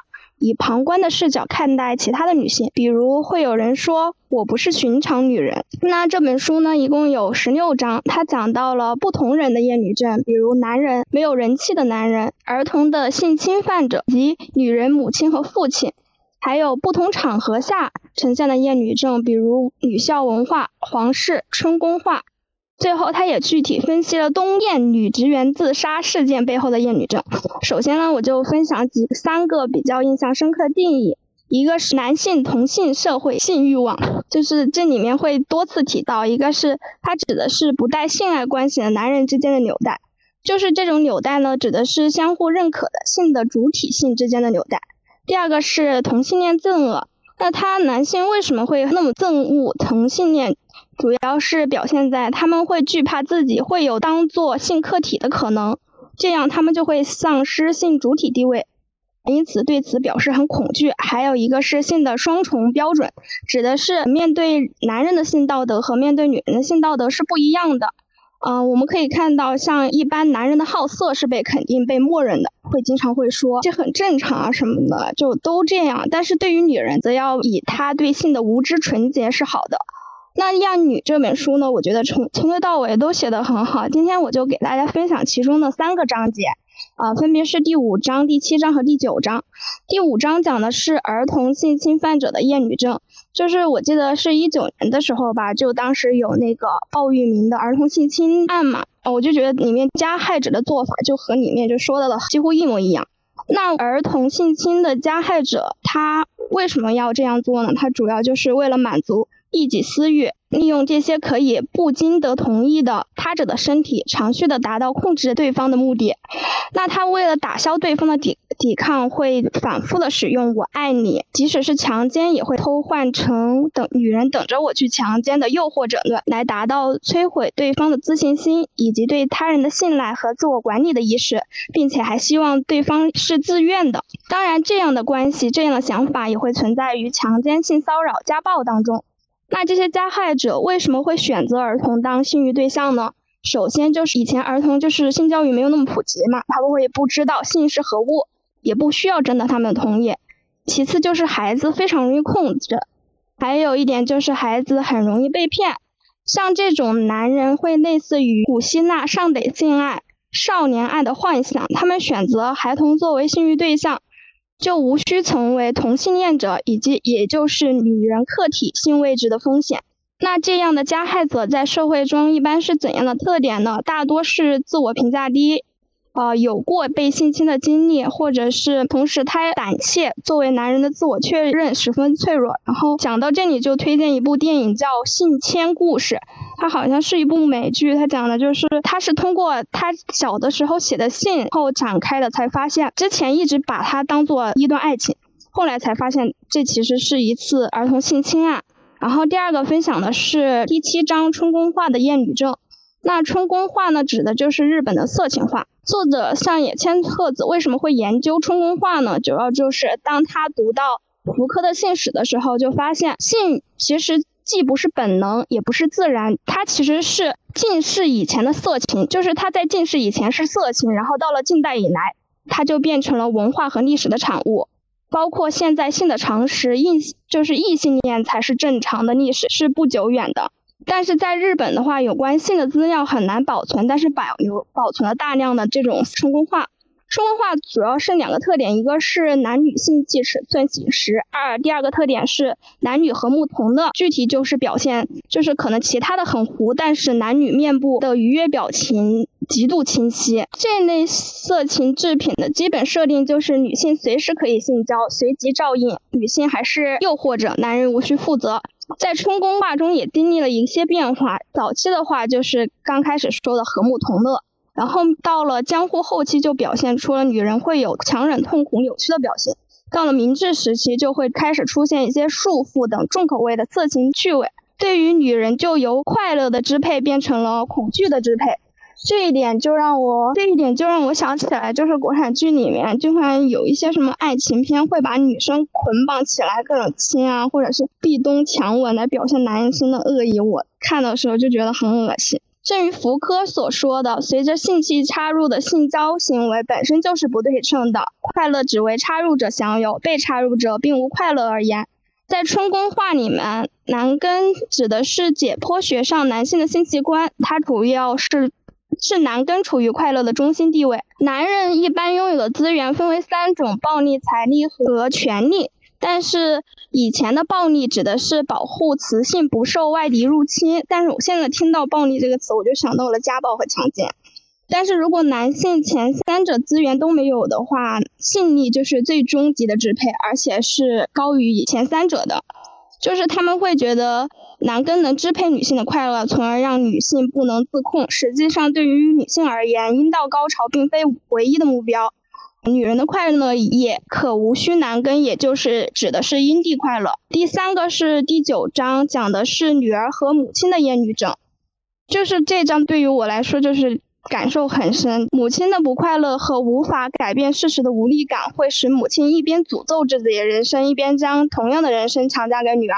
就是明明很多现在很多妈妈都在婚姻中并不幸福，但她还是会迫切的让你进入婚姻，觉得不结婚就是不怎么怎么样啊。然后它里面还说到，父权制下母亲的最终胜利或者最大的报酬，就是培养一个恋母情节的儿子。我记得之前一圈里面就是有一个，忘记是明星还是什么，反正他儿子十。几岁了还跟他一起睡那种，我就觉得嗯。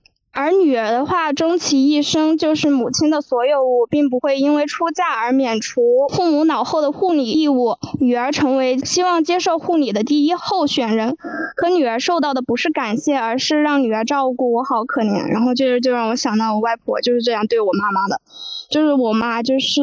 一到我外婆生病，都是我妈照顾的，不管多久。而且我们家也是正常养老，养的还比我们其他舅舅都给的多。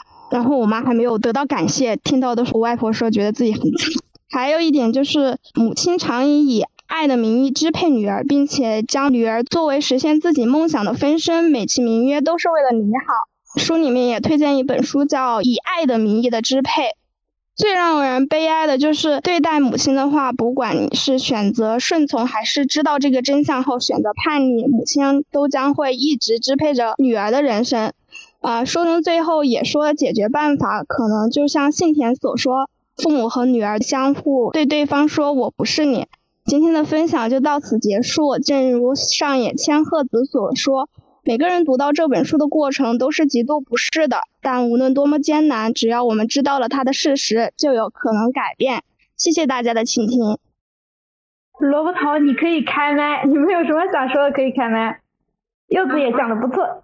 再给你点赞。嗯 嗯，对，谢谢柚子，因为他最后讲的那一点，我就想到我看的那本书里面，它有一节是关于讲母爱的，它里面就是说到，可能很多母亲在孩子小的时候能呈现一种所谓的慈爱的状态，但是在孩子慢慢长大的时候，有一些母亲她就是不能接受孩子他脱离了自己的控制，然后去。找到他自己生命的意义，所以这些母亲她不能接受，她就一味的控制、强压孩子，就是导致了孩子对于母亲和孩子来说都不是一个很健康的一个状态。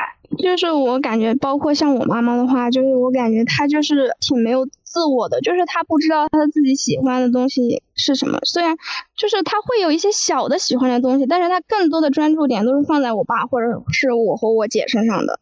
就会觉得我们什么什么事情没有解决，就是他的什么心头大患。嗯，我觉得可能很多人都是很多妈妈都把。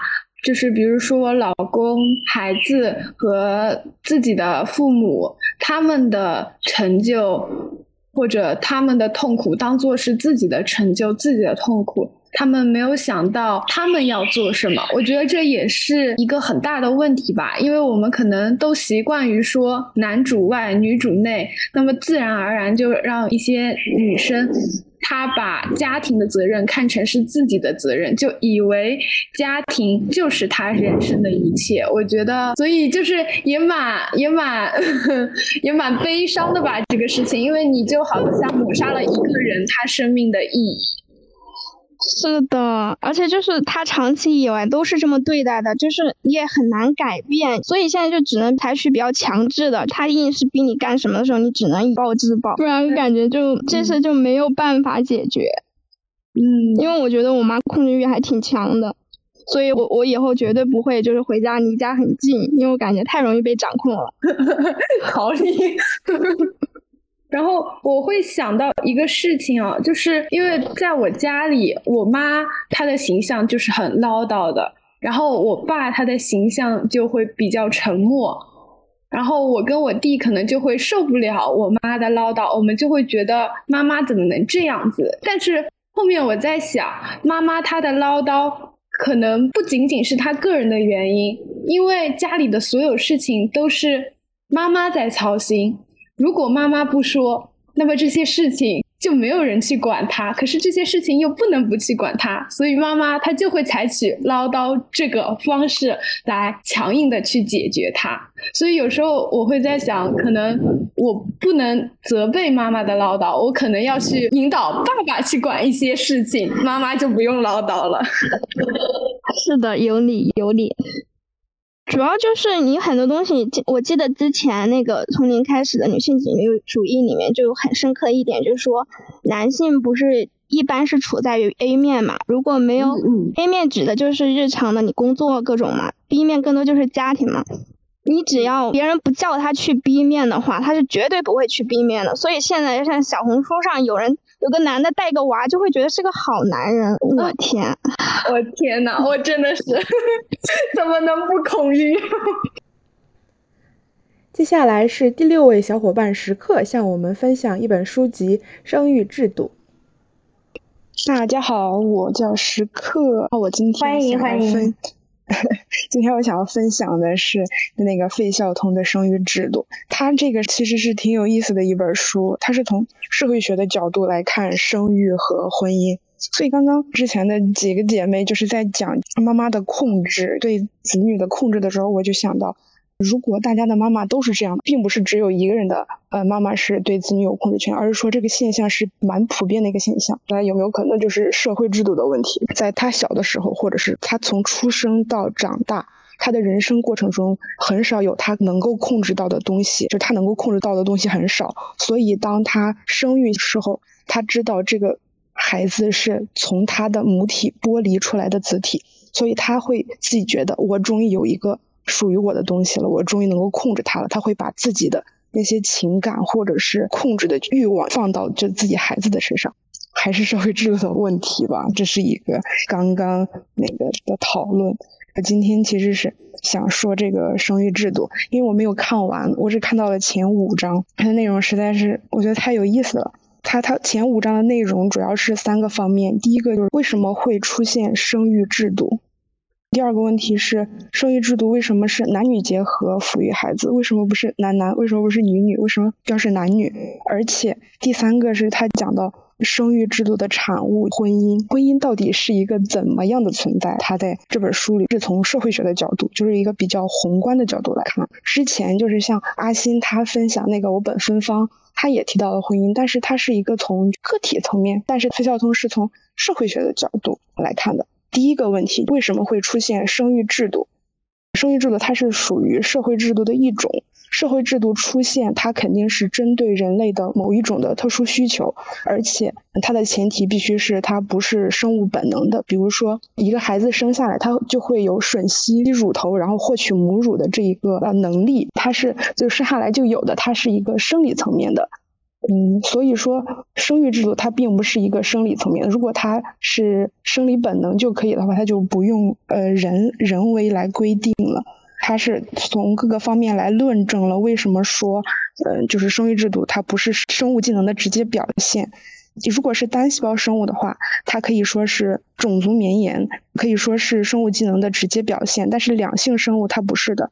因为棉絮种族包括性行为、生殖和抚育三个环节。你可以说性行为是生物本能，因为两性生物可以有一系列的连环反应，就是去接近异性，使得雌雄细胞结合。但是从性行为到生殖，人类是可以跳出这一个连环的，人类是可以将性行为与生殖分离开的。而从生殖到抚育，它也不是一个就是逻辑链连环的一个过程。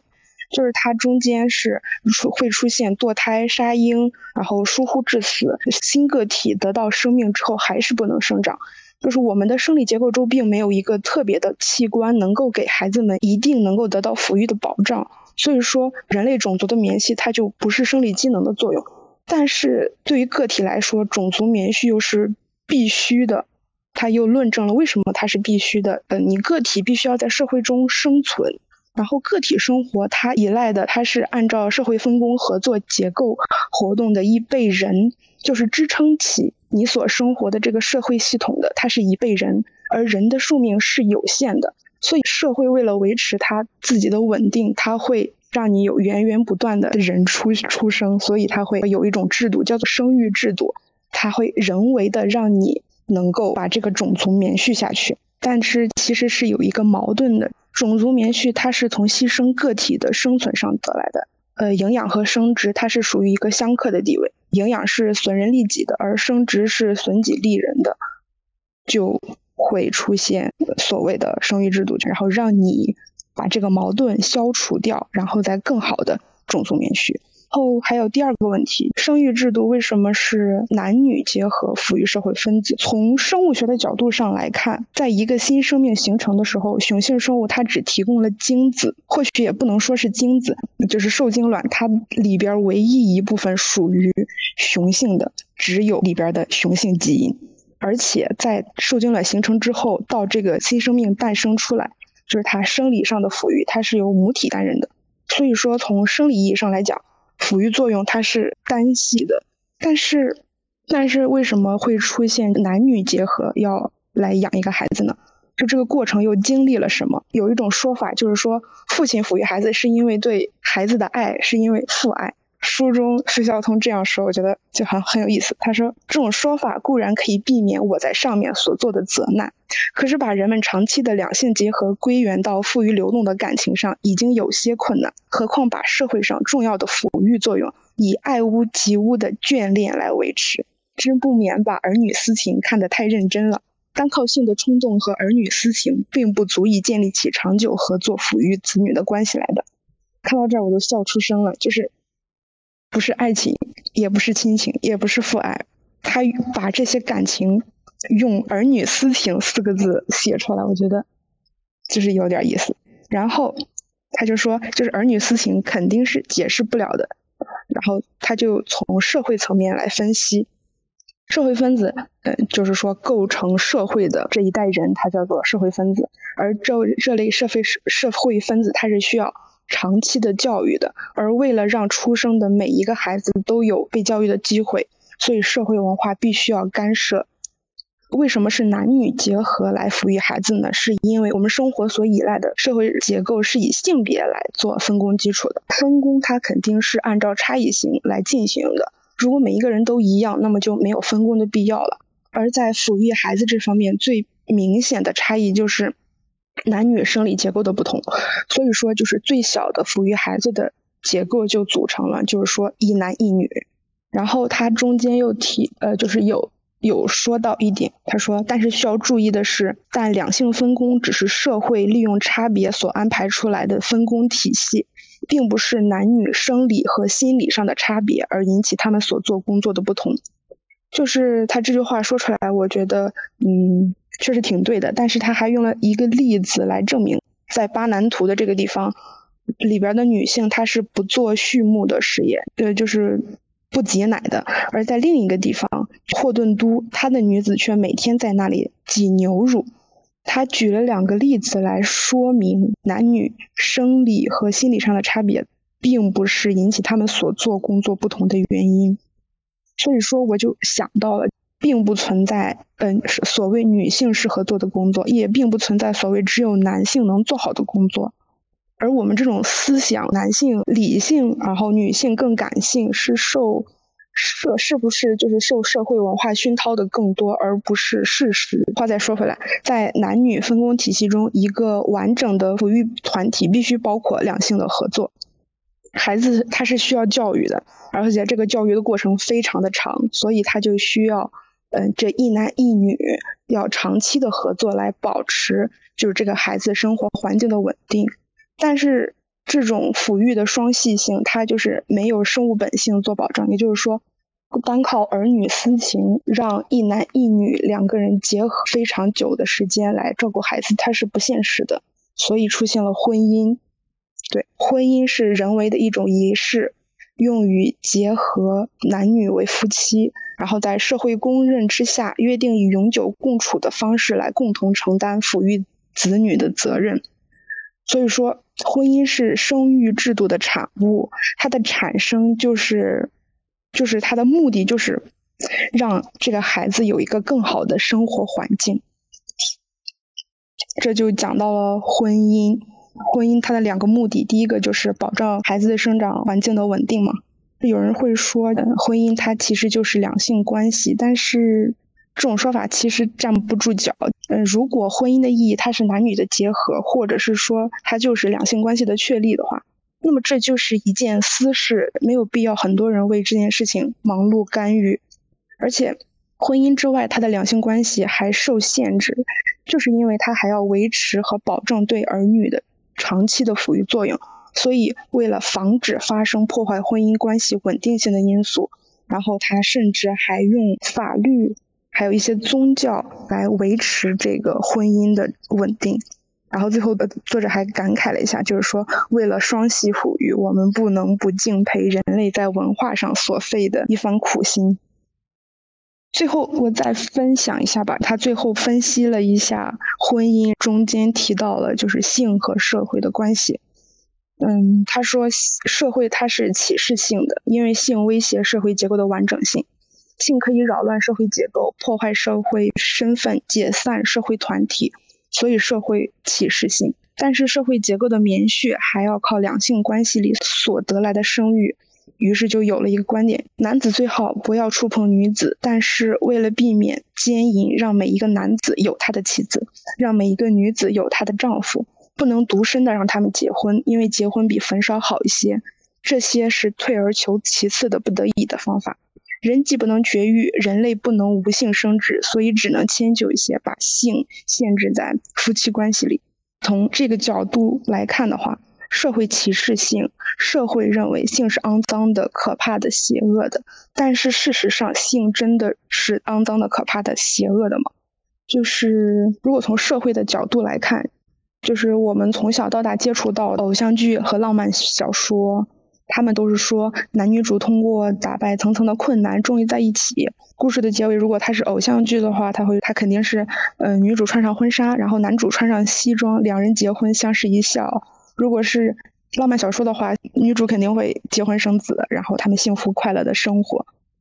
但是根据费孝通他的这个分析，婚姻它就是为了抚养孩子而形成的一种产物，它是一种人为仪式。那么为什么就是偶像剧里还必须要宣扬，就是是为了爱情，让大家在一起发发现婚姻的本质？就是哎呀。还挺矛盾的，就是哎呀，从一个感觉是脱离了地球的的一个视角，然后去看生育和婚姻，感觉要结婚。嗯，好，我的分享到此结束。嗯，我觉得你你这个这本书是的确给了挺多的那个怎么说呢？不同的角度，真的就是不同的角度来看婚姻。可能以前从来没有从从来没有从通过这样，就是他们这这个专家，这这这叫怎么说？研究的人就是不一样。社会学家，对，社会学家就是不一样。对，从社会角度来看这个问题。嗯，对，不要什么爱情亲情，他让你生孩子，然后养孩子，然后支撑社会，然后让社会维持稳定，就这么一个角度来看。嗯嗯，然后这么一看，我觉得就是社会制度，就是就是社会制度给我们一个美好的憧憬，然后让我们结婚，但是它还是一个外表吧，外表包裹它里边的真实的目的。如果我们知道这个真实的目的，我们就不会进入婚姻了。是的，所以就是的，我也觉得。所以套用一句话，就是知道了婚姻的真实目的，仍然去就是追求婚姻的人是真正的勇士。真的勇士，真的勇士。嗯，给我最大的启发就是，反正他从这个角度来看待婚姻的话，其实他是给婚姻或者说给爱情去魅，就是去了去了很大的那种幻想。对对。因为我还想说一下，就是之前我有听那个海海马海马星球讲反家暴的那一期，他有说，就是说婚姻制度是。呃，女性的最后一道枷锁，还是说什么奴隶？然后我当时听了这句话，其实我是有一点不太明白的，因为我觉得现在女性所受的这种遭遇，一是就是主要还是由于生育，生育所带来的生理上痛苦，以及生育所带来的职场上的那种次生的伤害，所以，所以我就不明白为什么是婚姻，然后为什么不是生育？然后看完这本书之后，我明白了，婚姻就是为了让你生育而产生的一种制度，就这样。嗯，是的啊，这本书真的可以去看一看。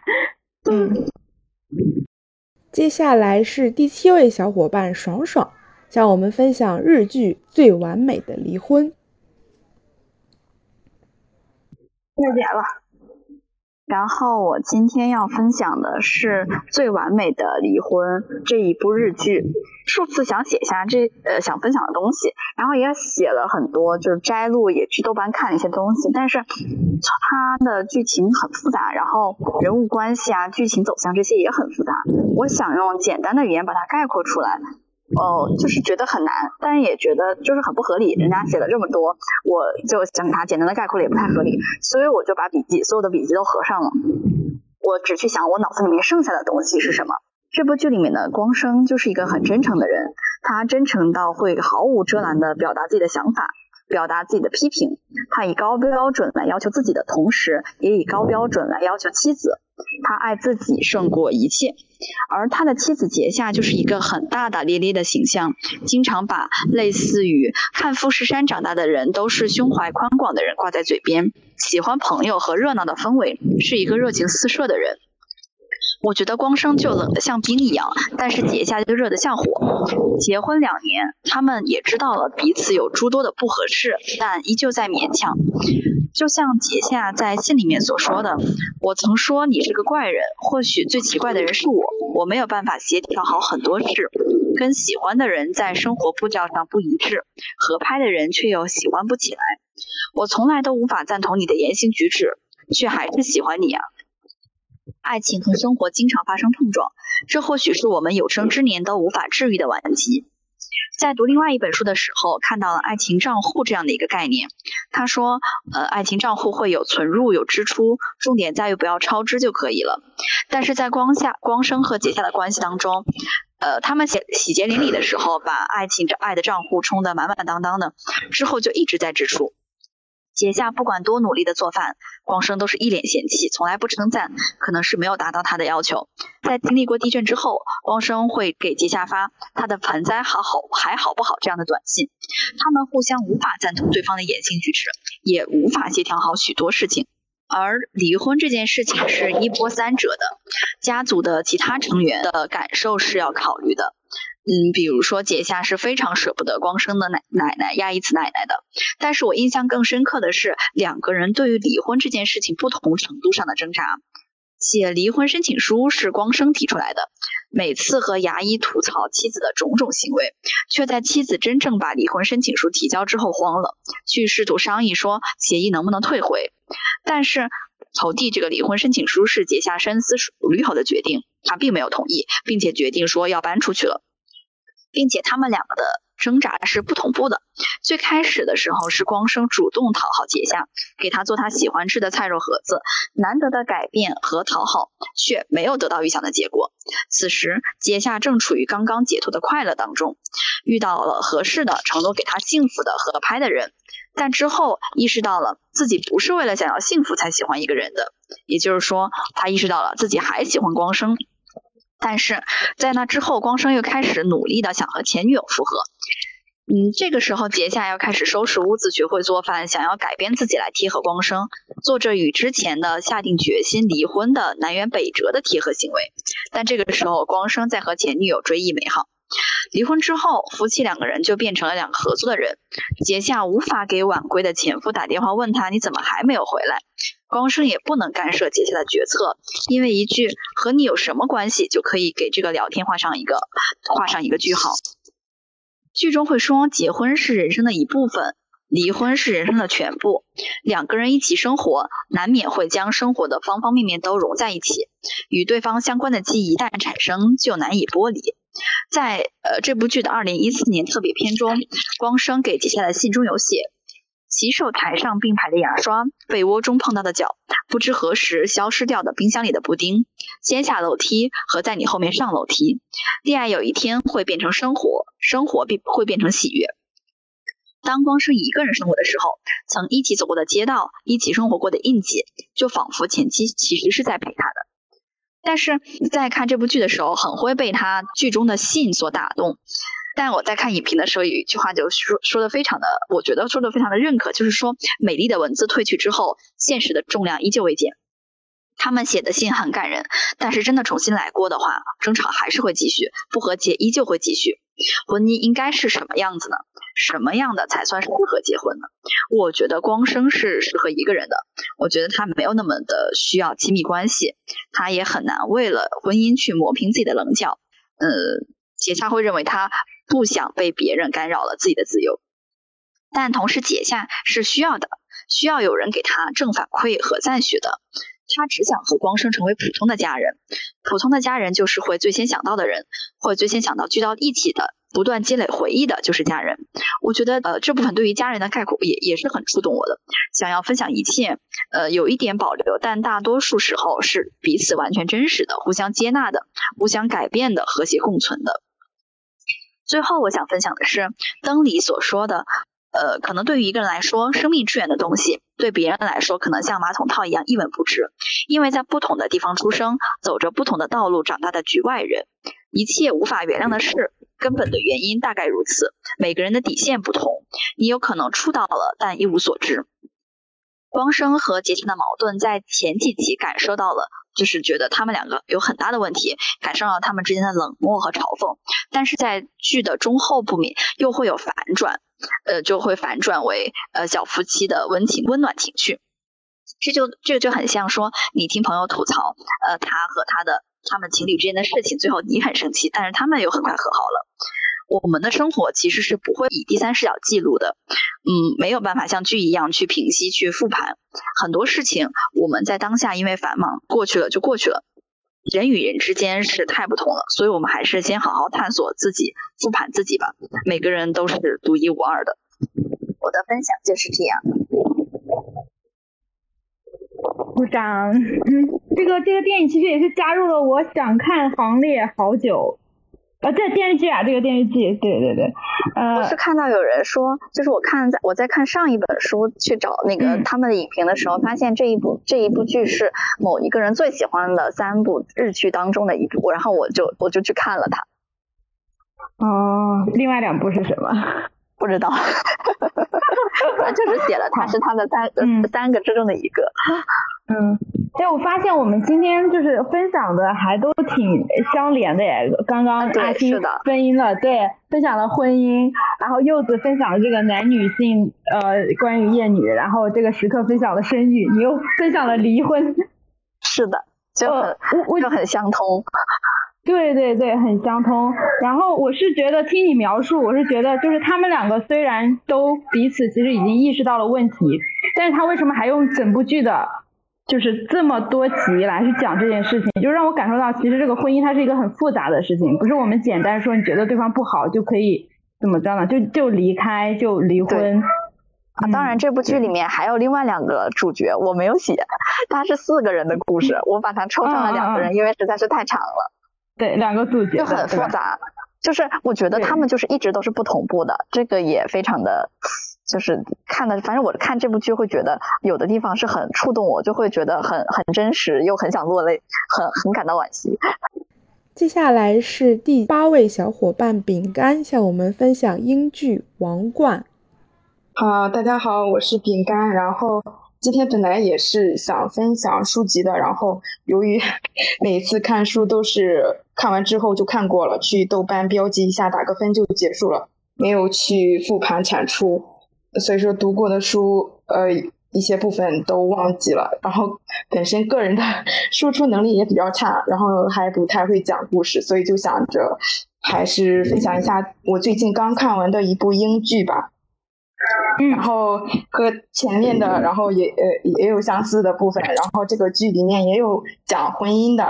我要讲的就是那个 Netflix 出的那个《王冠》英剧《王冠》，它是一个连续剧，历史题材的。现在已经出了四季，呃，应该还会今年十一月份还会出第五季。它的主要内容呢，就是讲英国王室的一系列事件，包括王室成员的情感纠葛。丑闻以及女王和历任首相是如何应对危机和英国历史上的大事件的。然后呢，它是一季十集，每一集都有一个主题。我觉得这部剧的水准和剧情设计都更像是一部纪录片，因为前两季它出的比较早了，是一六一七年的时候，呃，出的是前两季，那个时候我看了，然后现在有部分内容我是忘了。因为 我我好像有一种执念，然后看一本书，然后我没看完的话，我我心里边就悬着的话，心里边特别不好受。就算是特别难，我也要硬着头皮，非要把它看完那种。电视剧也是这样，隔了这么久，然后最近我又把新出的两季，第三季、第四季也看了。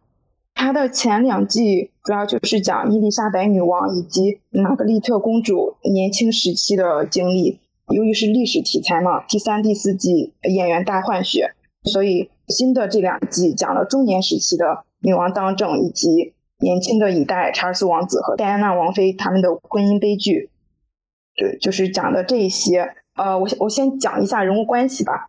人物关系第一集第一集，然后先讲了就是伊丽莎白女王她的父亲乔治六世，就是国王嘛。那一季他因为有一些口吃，然后在一个常年吸烟，他就得了那个肺癌吧。所以说，在第一集的时候他就去世了，伊丽莎白她就继位了。剧中我比较喜欢，就是前两集比较喜欢 Margaret 这个角色。关于她的情节，主要就是围绕她和那个空军上校 Peter Townsend 以及摄影师 Tony 的爱情传奇。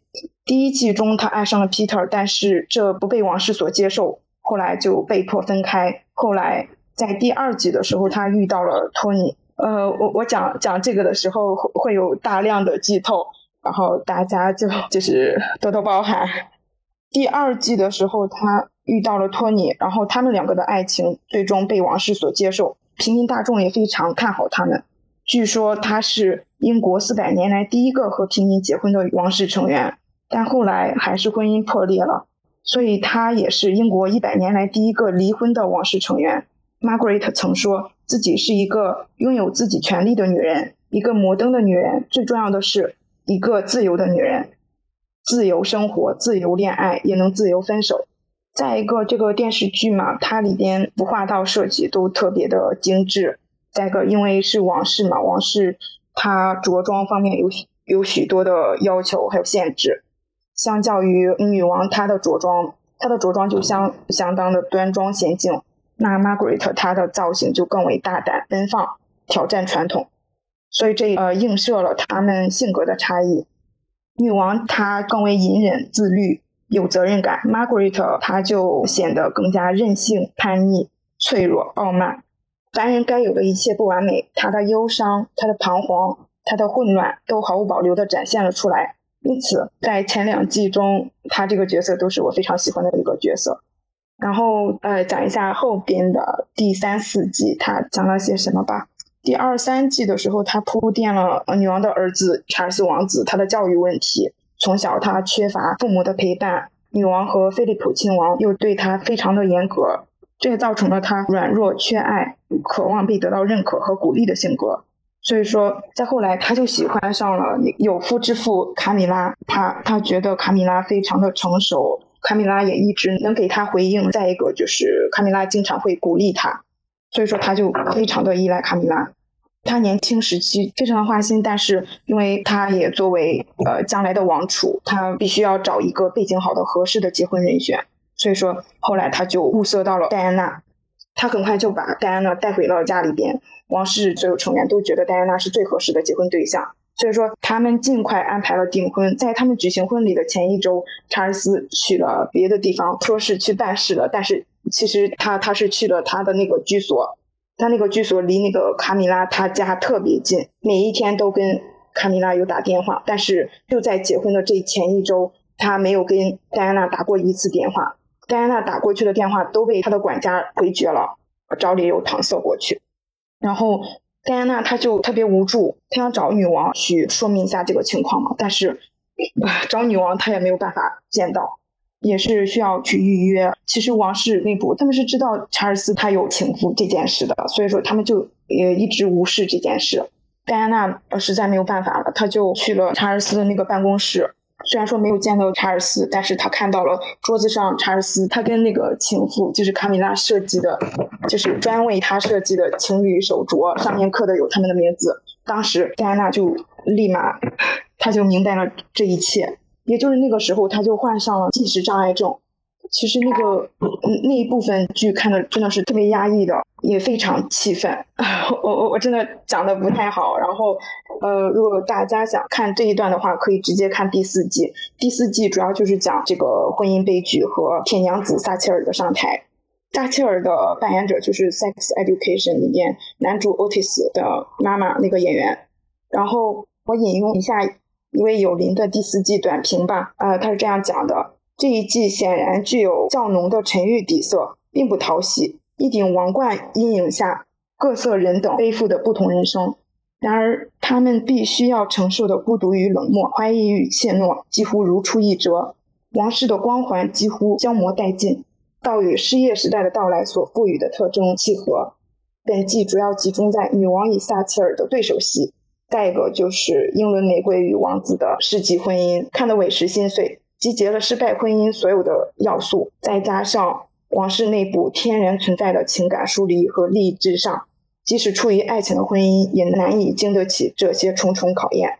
其实大学期间我看过一个 BBC 采访戴安娜的一个纪录片，讲的内容和第四季就差不多，我感觉这个剧也是比较还原历史的。不过里面也有戏剧夸大的部分，我的分享就到这里。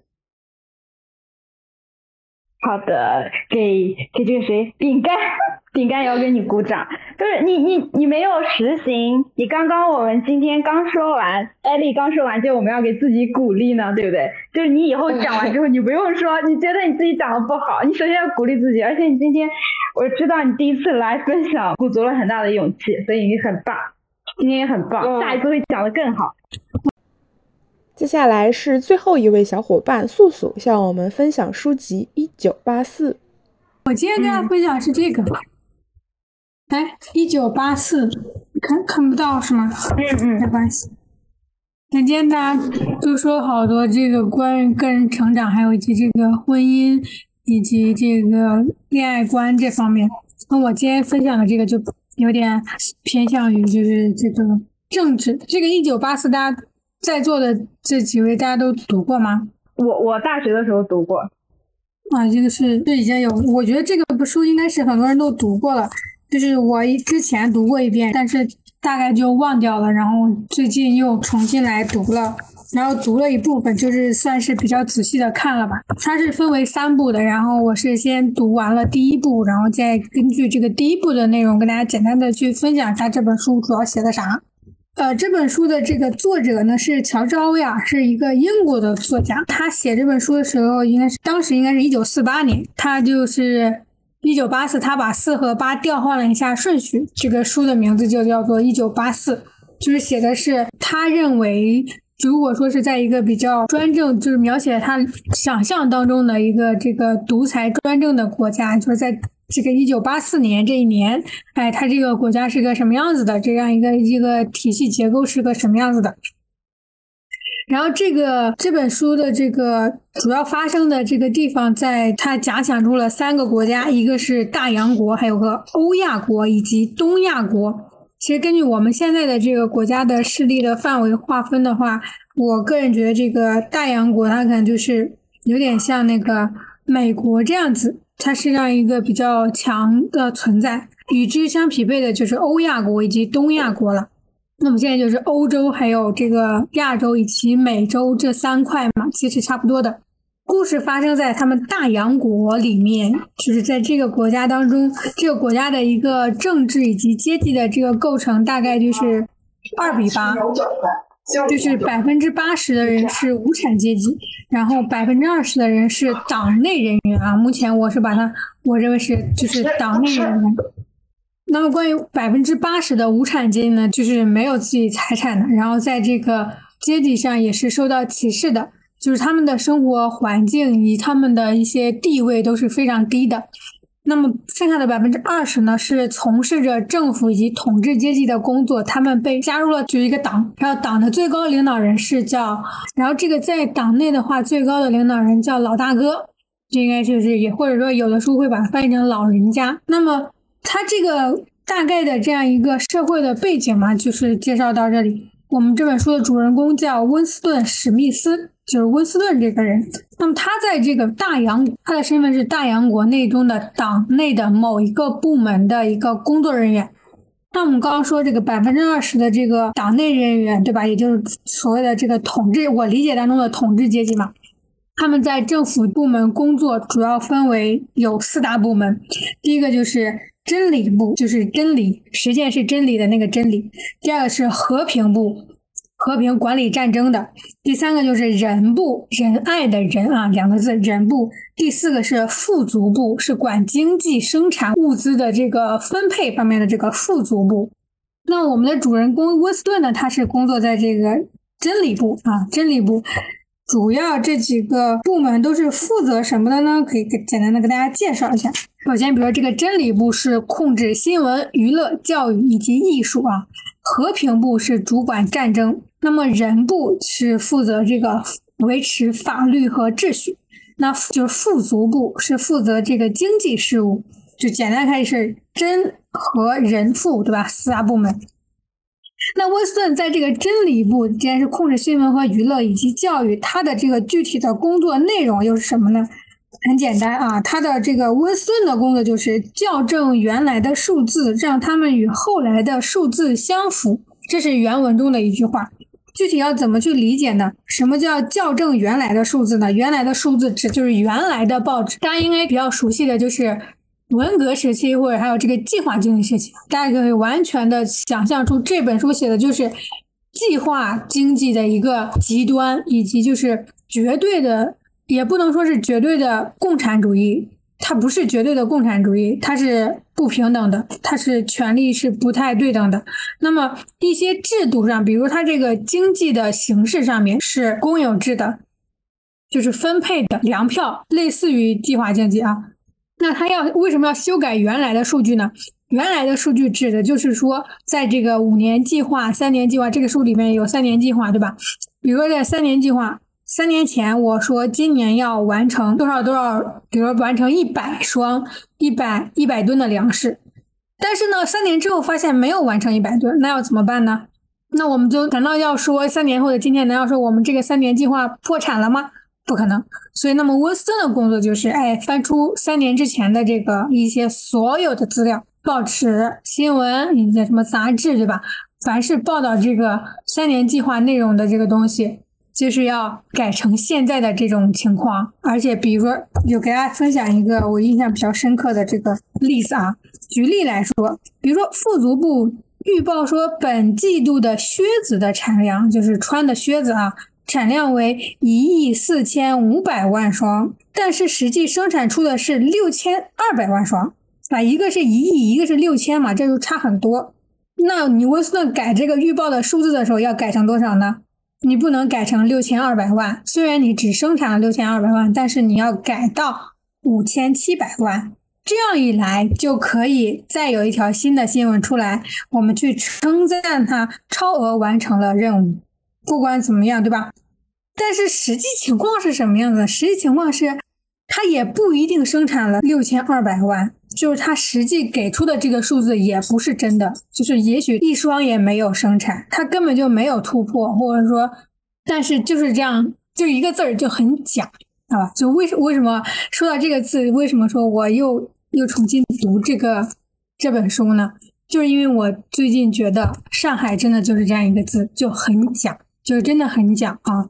我不知道大家有没有就是关注过一些新闻，对吧？然后，但是我这边就是收到了很多很多，就是这种啊，什么就是领导机关这种作秀的，还有这种甚至是这个些数字，对吧？就是它都是可以作假的。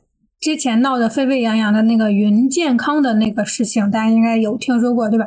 就是云健康上他们显示你是阴性的，但是呢，这个卫健委的人直接给你打电话说你是阳癌，我要把你拉走。这样一个家属就去进行了一个沟通，说我没有办法去相信你们哪一个数据是正确的，对吧？那么在这之前呢，云健康一直是整个上海市就是最最官方的，它就是官方的一个平台。但是这个上面的数据都是假的，而且就是就我浦东的那边的朋友来说，就是他们那边因为就之前就是那个就最近嘛，那个阳阳性的，我们说那个阳特别特别多，根本就控制不住，这是实际情况啊。但是呢，上面。视察一圈，放了狠话，说什么就是你多少多少号，十天之内如果不清零，就巴拉巴拉就怎么样，对吧？你到时候去中央去自己去说。然后呢，就上有政策，下有对策嘛。那么，那么这个下面的这个对策就是什么呢？我既然没有办法改变减少你感染的数量，那我就改数字，对吧？我就把你这个数字改掉。你在云健康上看的那个都是假的。然后呢，我有阳的有感染的，我不报。我不在我统计的数字范围内，对吧？然后我就我直接把你拉走，对吧？我也不是说不管你，我直接把你拉走。但是这个数字就看起来很好看啊，所以我又读这本书的时候，我就觉得，哇，真的是这个这个这个作者啊，乔治奥威尔，他的这个想象力真的是太强了，就凭自己一个人的脑子可以想象出这么生动的一些细节，而且就是。在他那个年代，就完全就是预判未来啊！他根据这样一个制度的存在，就能够预判，就构想出这样一个假想的社会。当然了，就我们现在的这种情况来说，也不算是假想吧。就我感觉，就是书本照进现实之后，让我非常非常的惊讶。那除了这个数据的造假之外，这前一部还讲了关于他们这个社会。我觉得他前一部的话，就是主要给大家讲了下这个社会的一些情况，以及这本书中的主要人物。那比如说，他这个社会还有一个什么特点呢？就是说，他会除了对这个教育媒体，对吧？我们知道控制的非常的严格，就比我们现在要严很多。我们现在也知道，就是很多消息我们没有办法去去自由的去沟通，对吧？都会被水调会举报啊什么的。那么在这本书里面，大洋国这个情况就是是一个非常非常极端的情况，就比我们现在要极端很多。就每个人的行动都在一个电屏的监视之下，电子的电，屏幕的屏，就是不管你的表情也好，你的呼吸的节奏也好，你的一些，更不要说你的一些行为动作，对吧？就是完全就是被这个电屏给监视的。你甚至你早上起来，大家一起做个操，你要对着那个电瓶做操。如果你这个动作做的不标准，就会有人通过那个电瓶去跟你对话，说你这个几几号，你做的这个不太标准，就是完全没有个人隐私之言。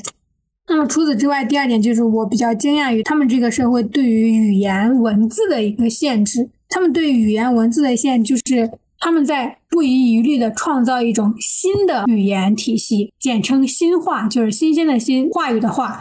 那么新话的特点是什么呢？就是尽量的减少词汇的使用。比如说，我有一个好的这个词语，就是好啊，女子这个好，那么我就不需要坏这个词了，他就把坏这个词就摒弃掉了。因为我想要表达坏的时候，我直接可以说不好，对吧？我很不好，非常不好。就可以了，就摒弃了很多这个什么坏啦、邪恶啦，像这种一些其他含义的词，它都通通的就删掉了。那么等到最后呢，在文章中给大家分享这句话，就是每一种观念一旦有需要的话，只用一个词来表达，把其含义毫不含糊的界定下来，其他的附属含义通通的除掉，彻底的忘记，所有有附属含义的词啊以及它的意思全部都删掉。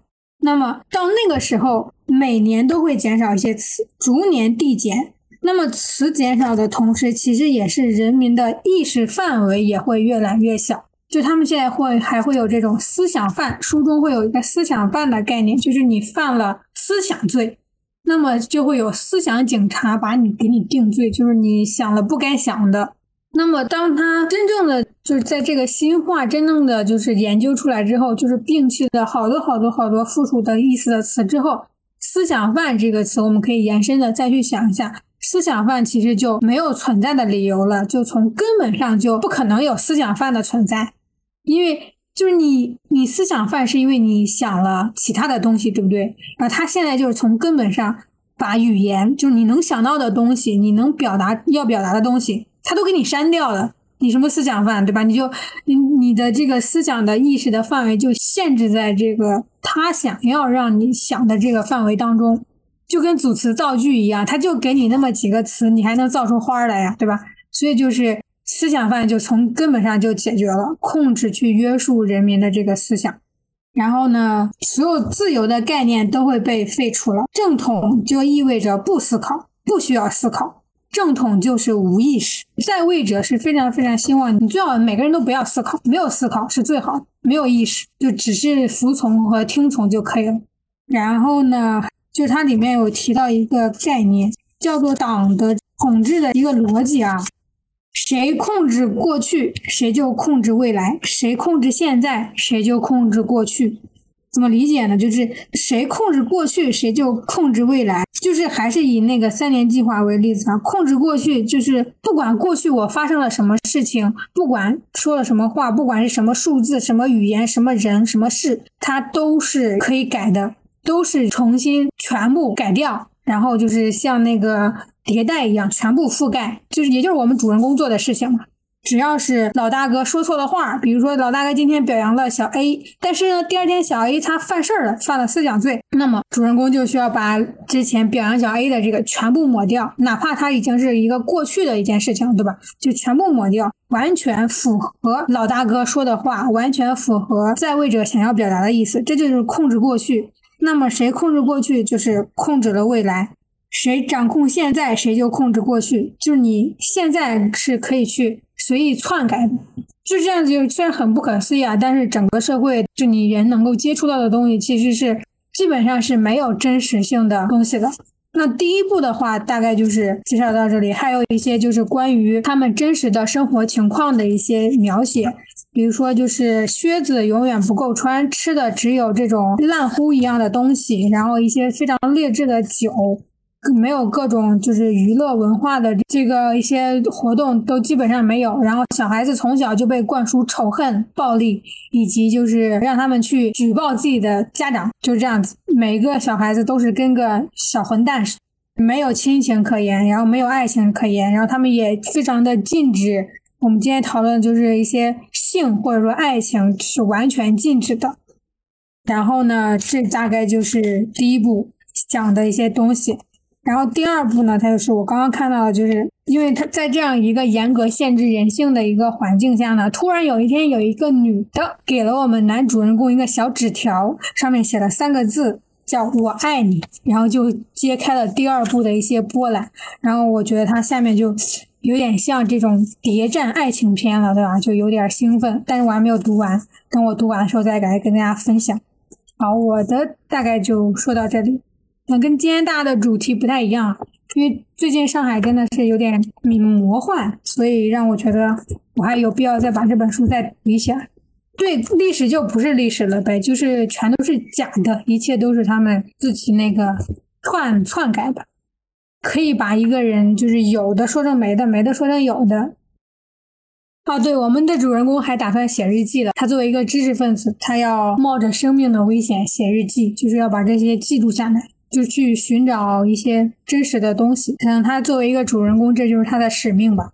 好，给素素点赞。就是这个书，好，这本书就是我我大学的时候看的，我基本上已经忘完了。然后你刚刚说的，我又感觉又回忆起来了一点。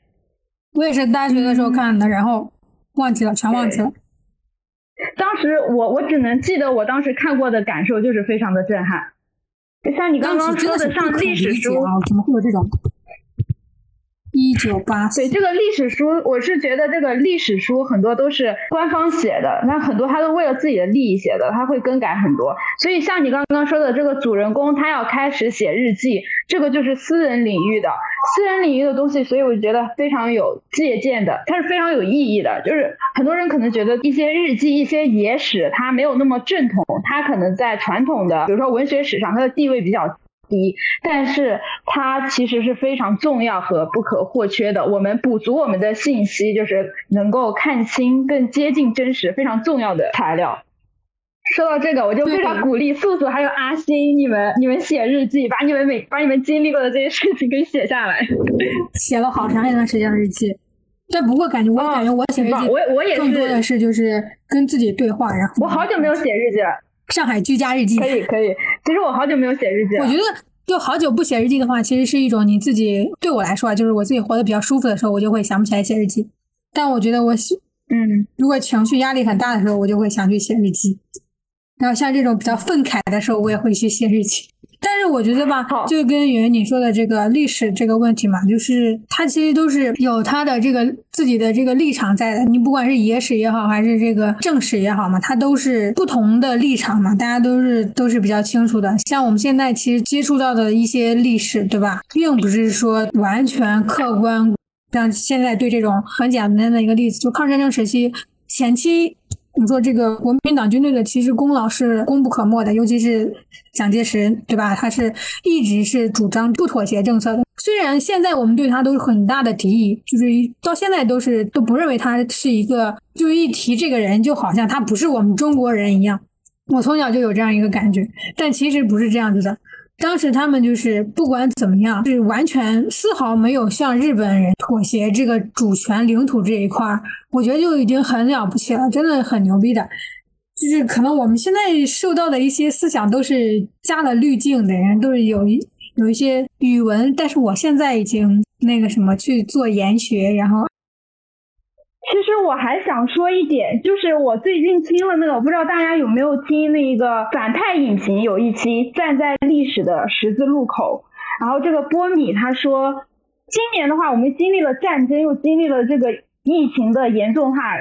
觉得这个世界局势好像又在进一步下坠一样，就我们可能几年前根本想不到，我们觉得日子是应该越来越好的，根本想不到会有这一天。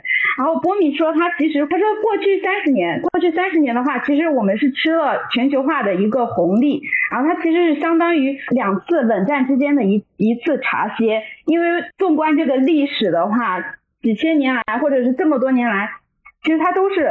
饱含着这个战争或者是疾病在的，所以再回头再来看这这几年的话，最值得标记的两件事情，一次可能就是新冠疫情，还有一次就是俄乌战争。因为这两件事情，它标志着我们全球化时代的暂停，这也标志着我们人生的，就是我们这个时代，我们这代人下半场可能才刚刚正式开始。我们接下来我们的下半场就是要经历这个。用他的话说，就是一万年粪坑的倒立。哦，我感觉这个这个所有的这个大环境啊，都是合久必分，分久必合嘛。就感觉全球化，大家你好我好都挺好。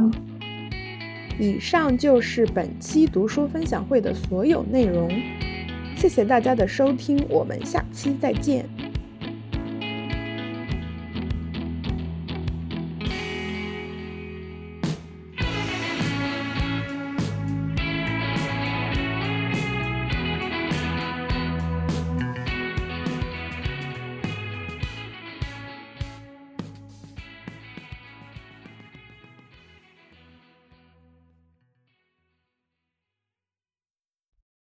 我没有太多要说的，分享感觉上了一节网课，对，是不是很有意思？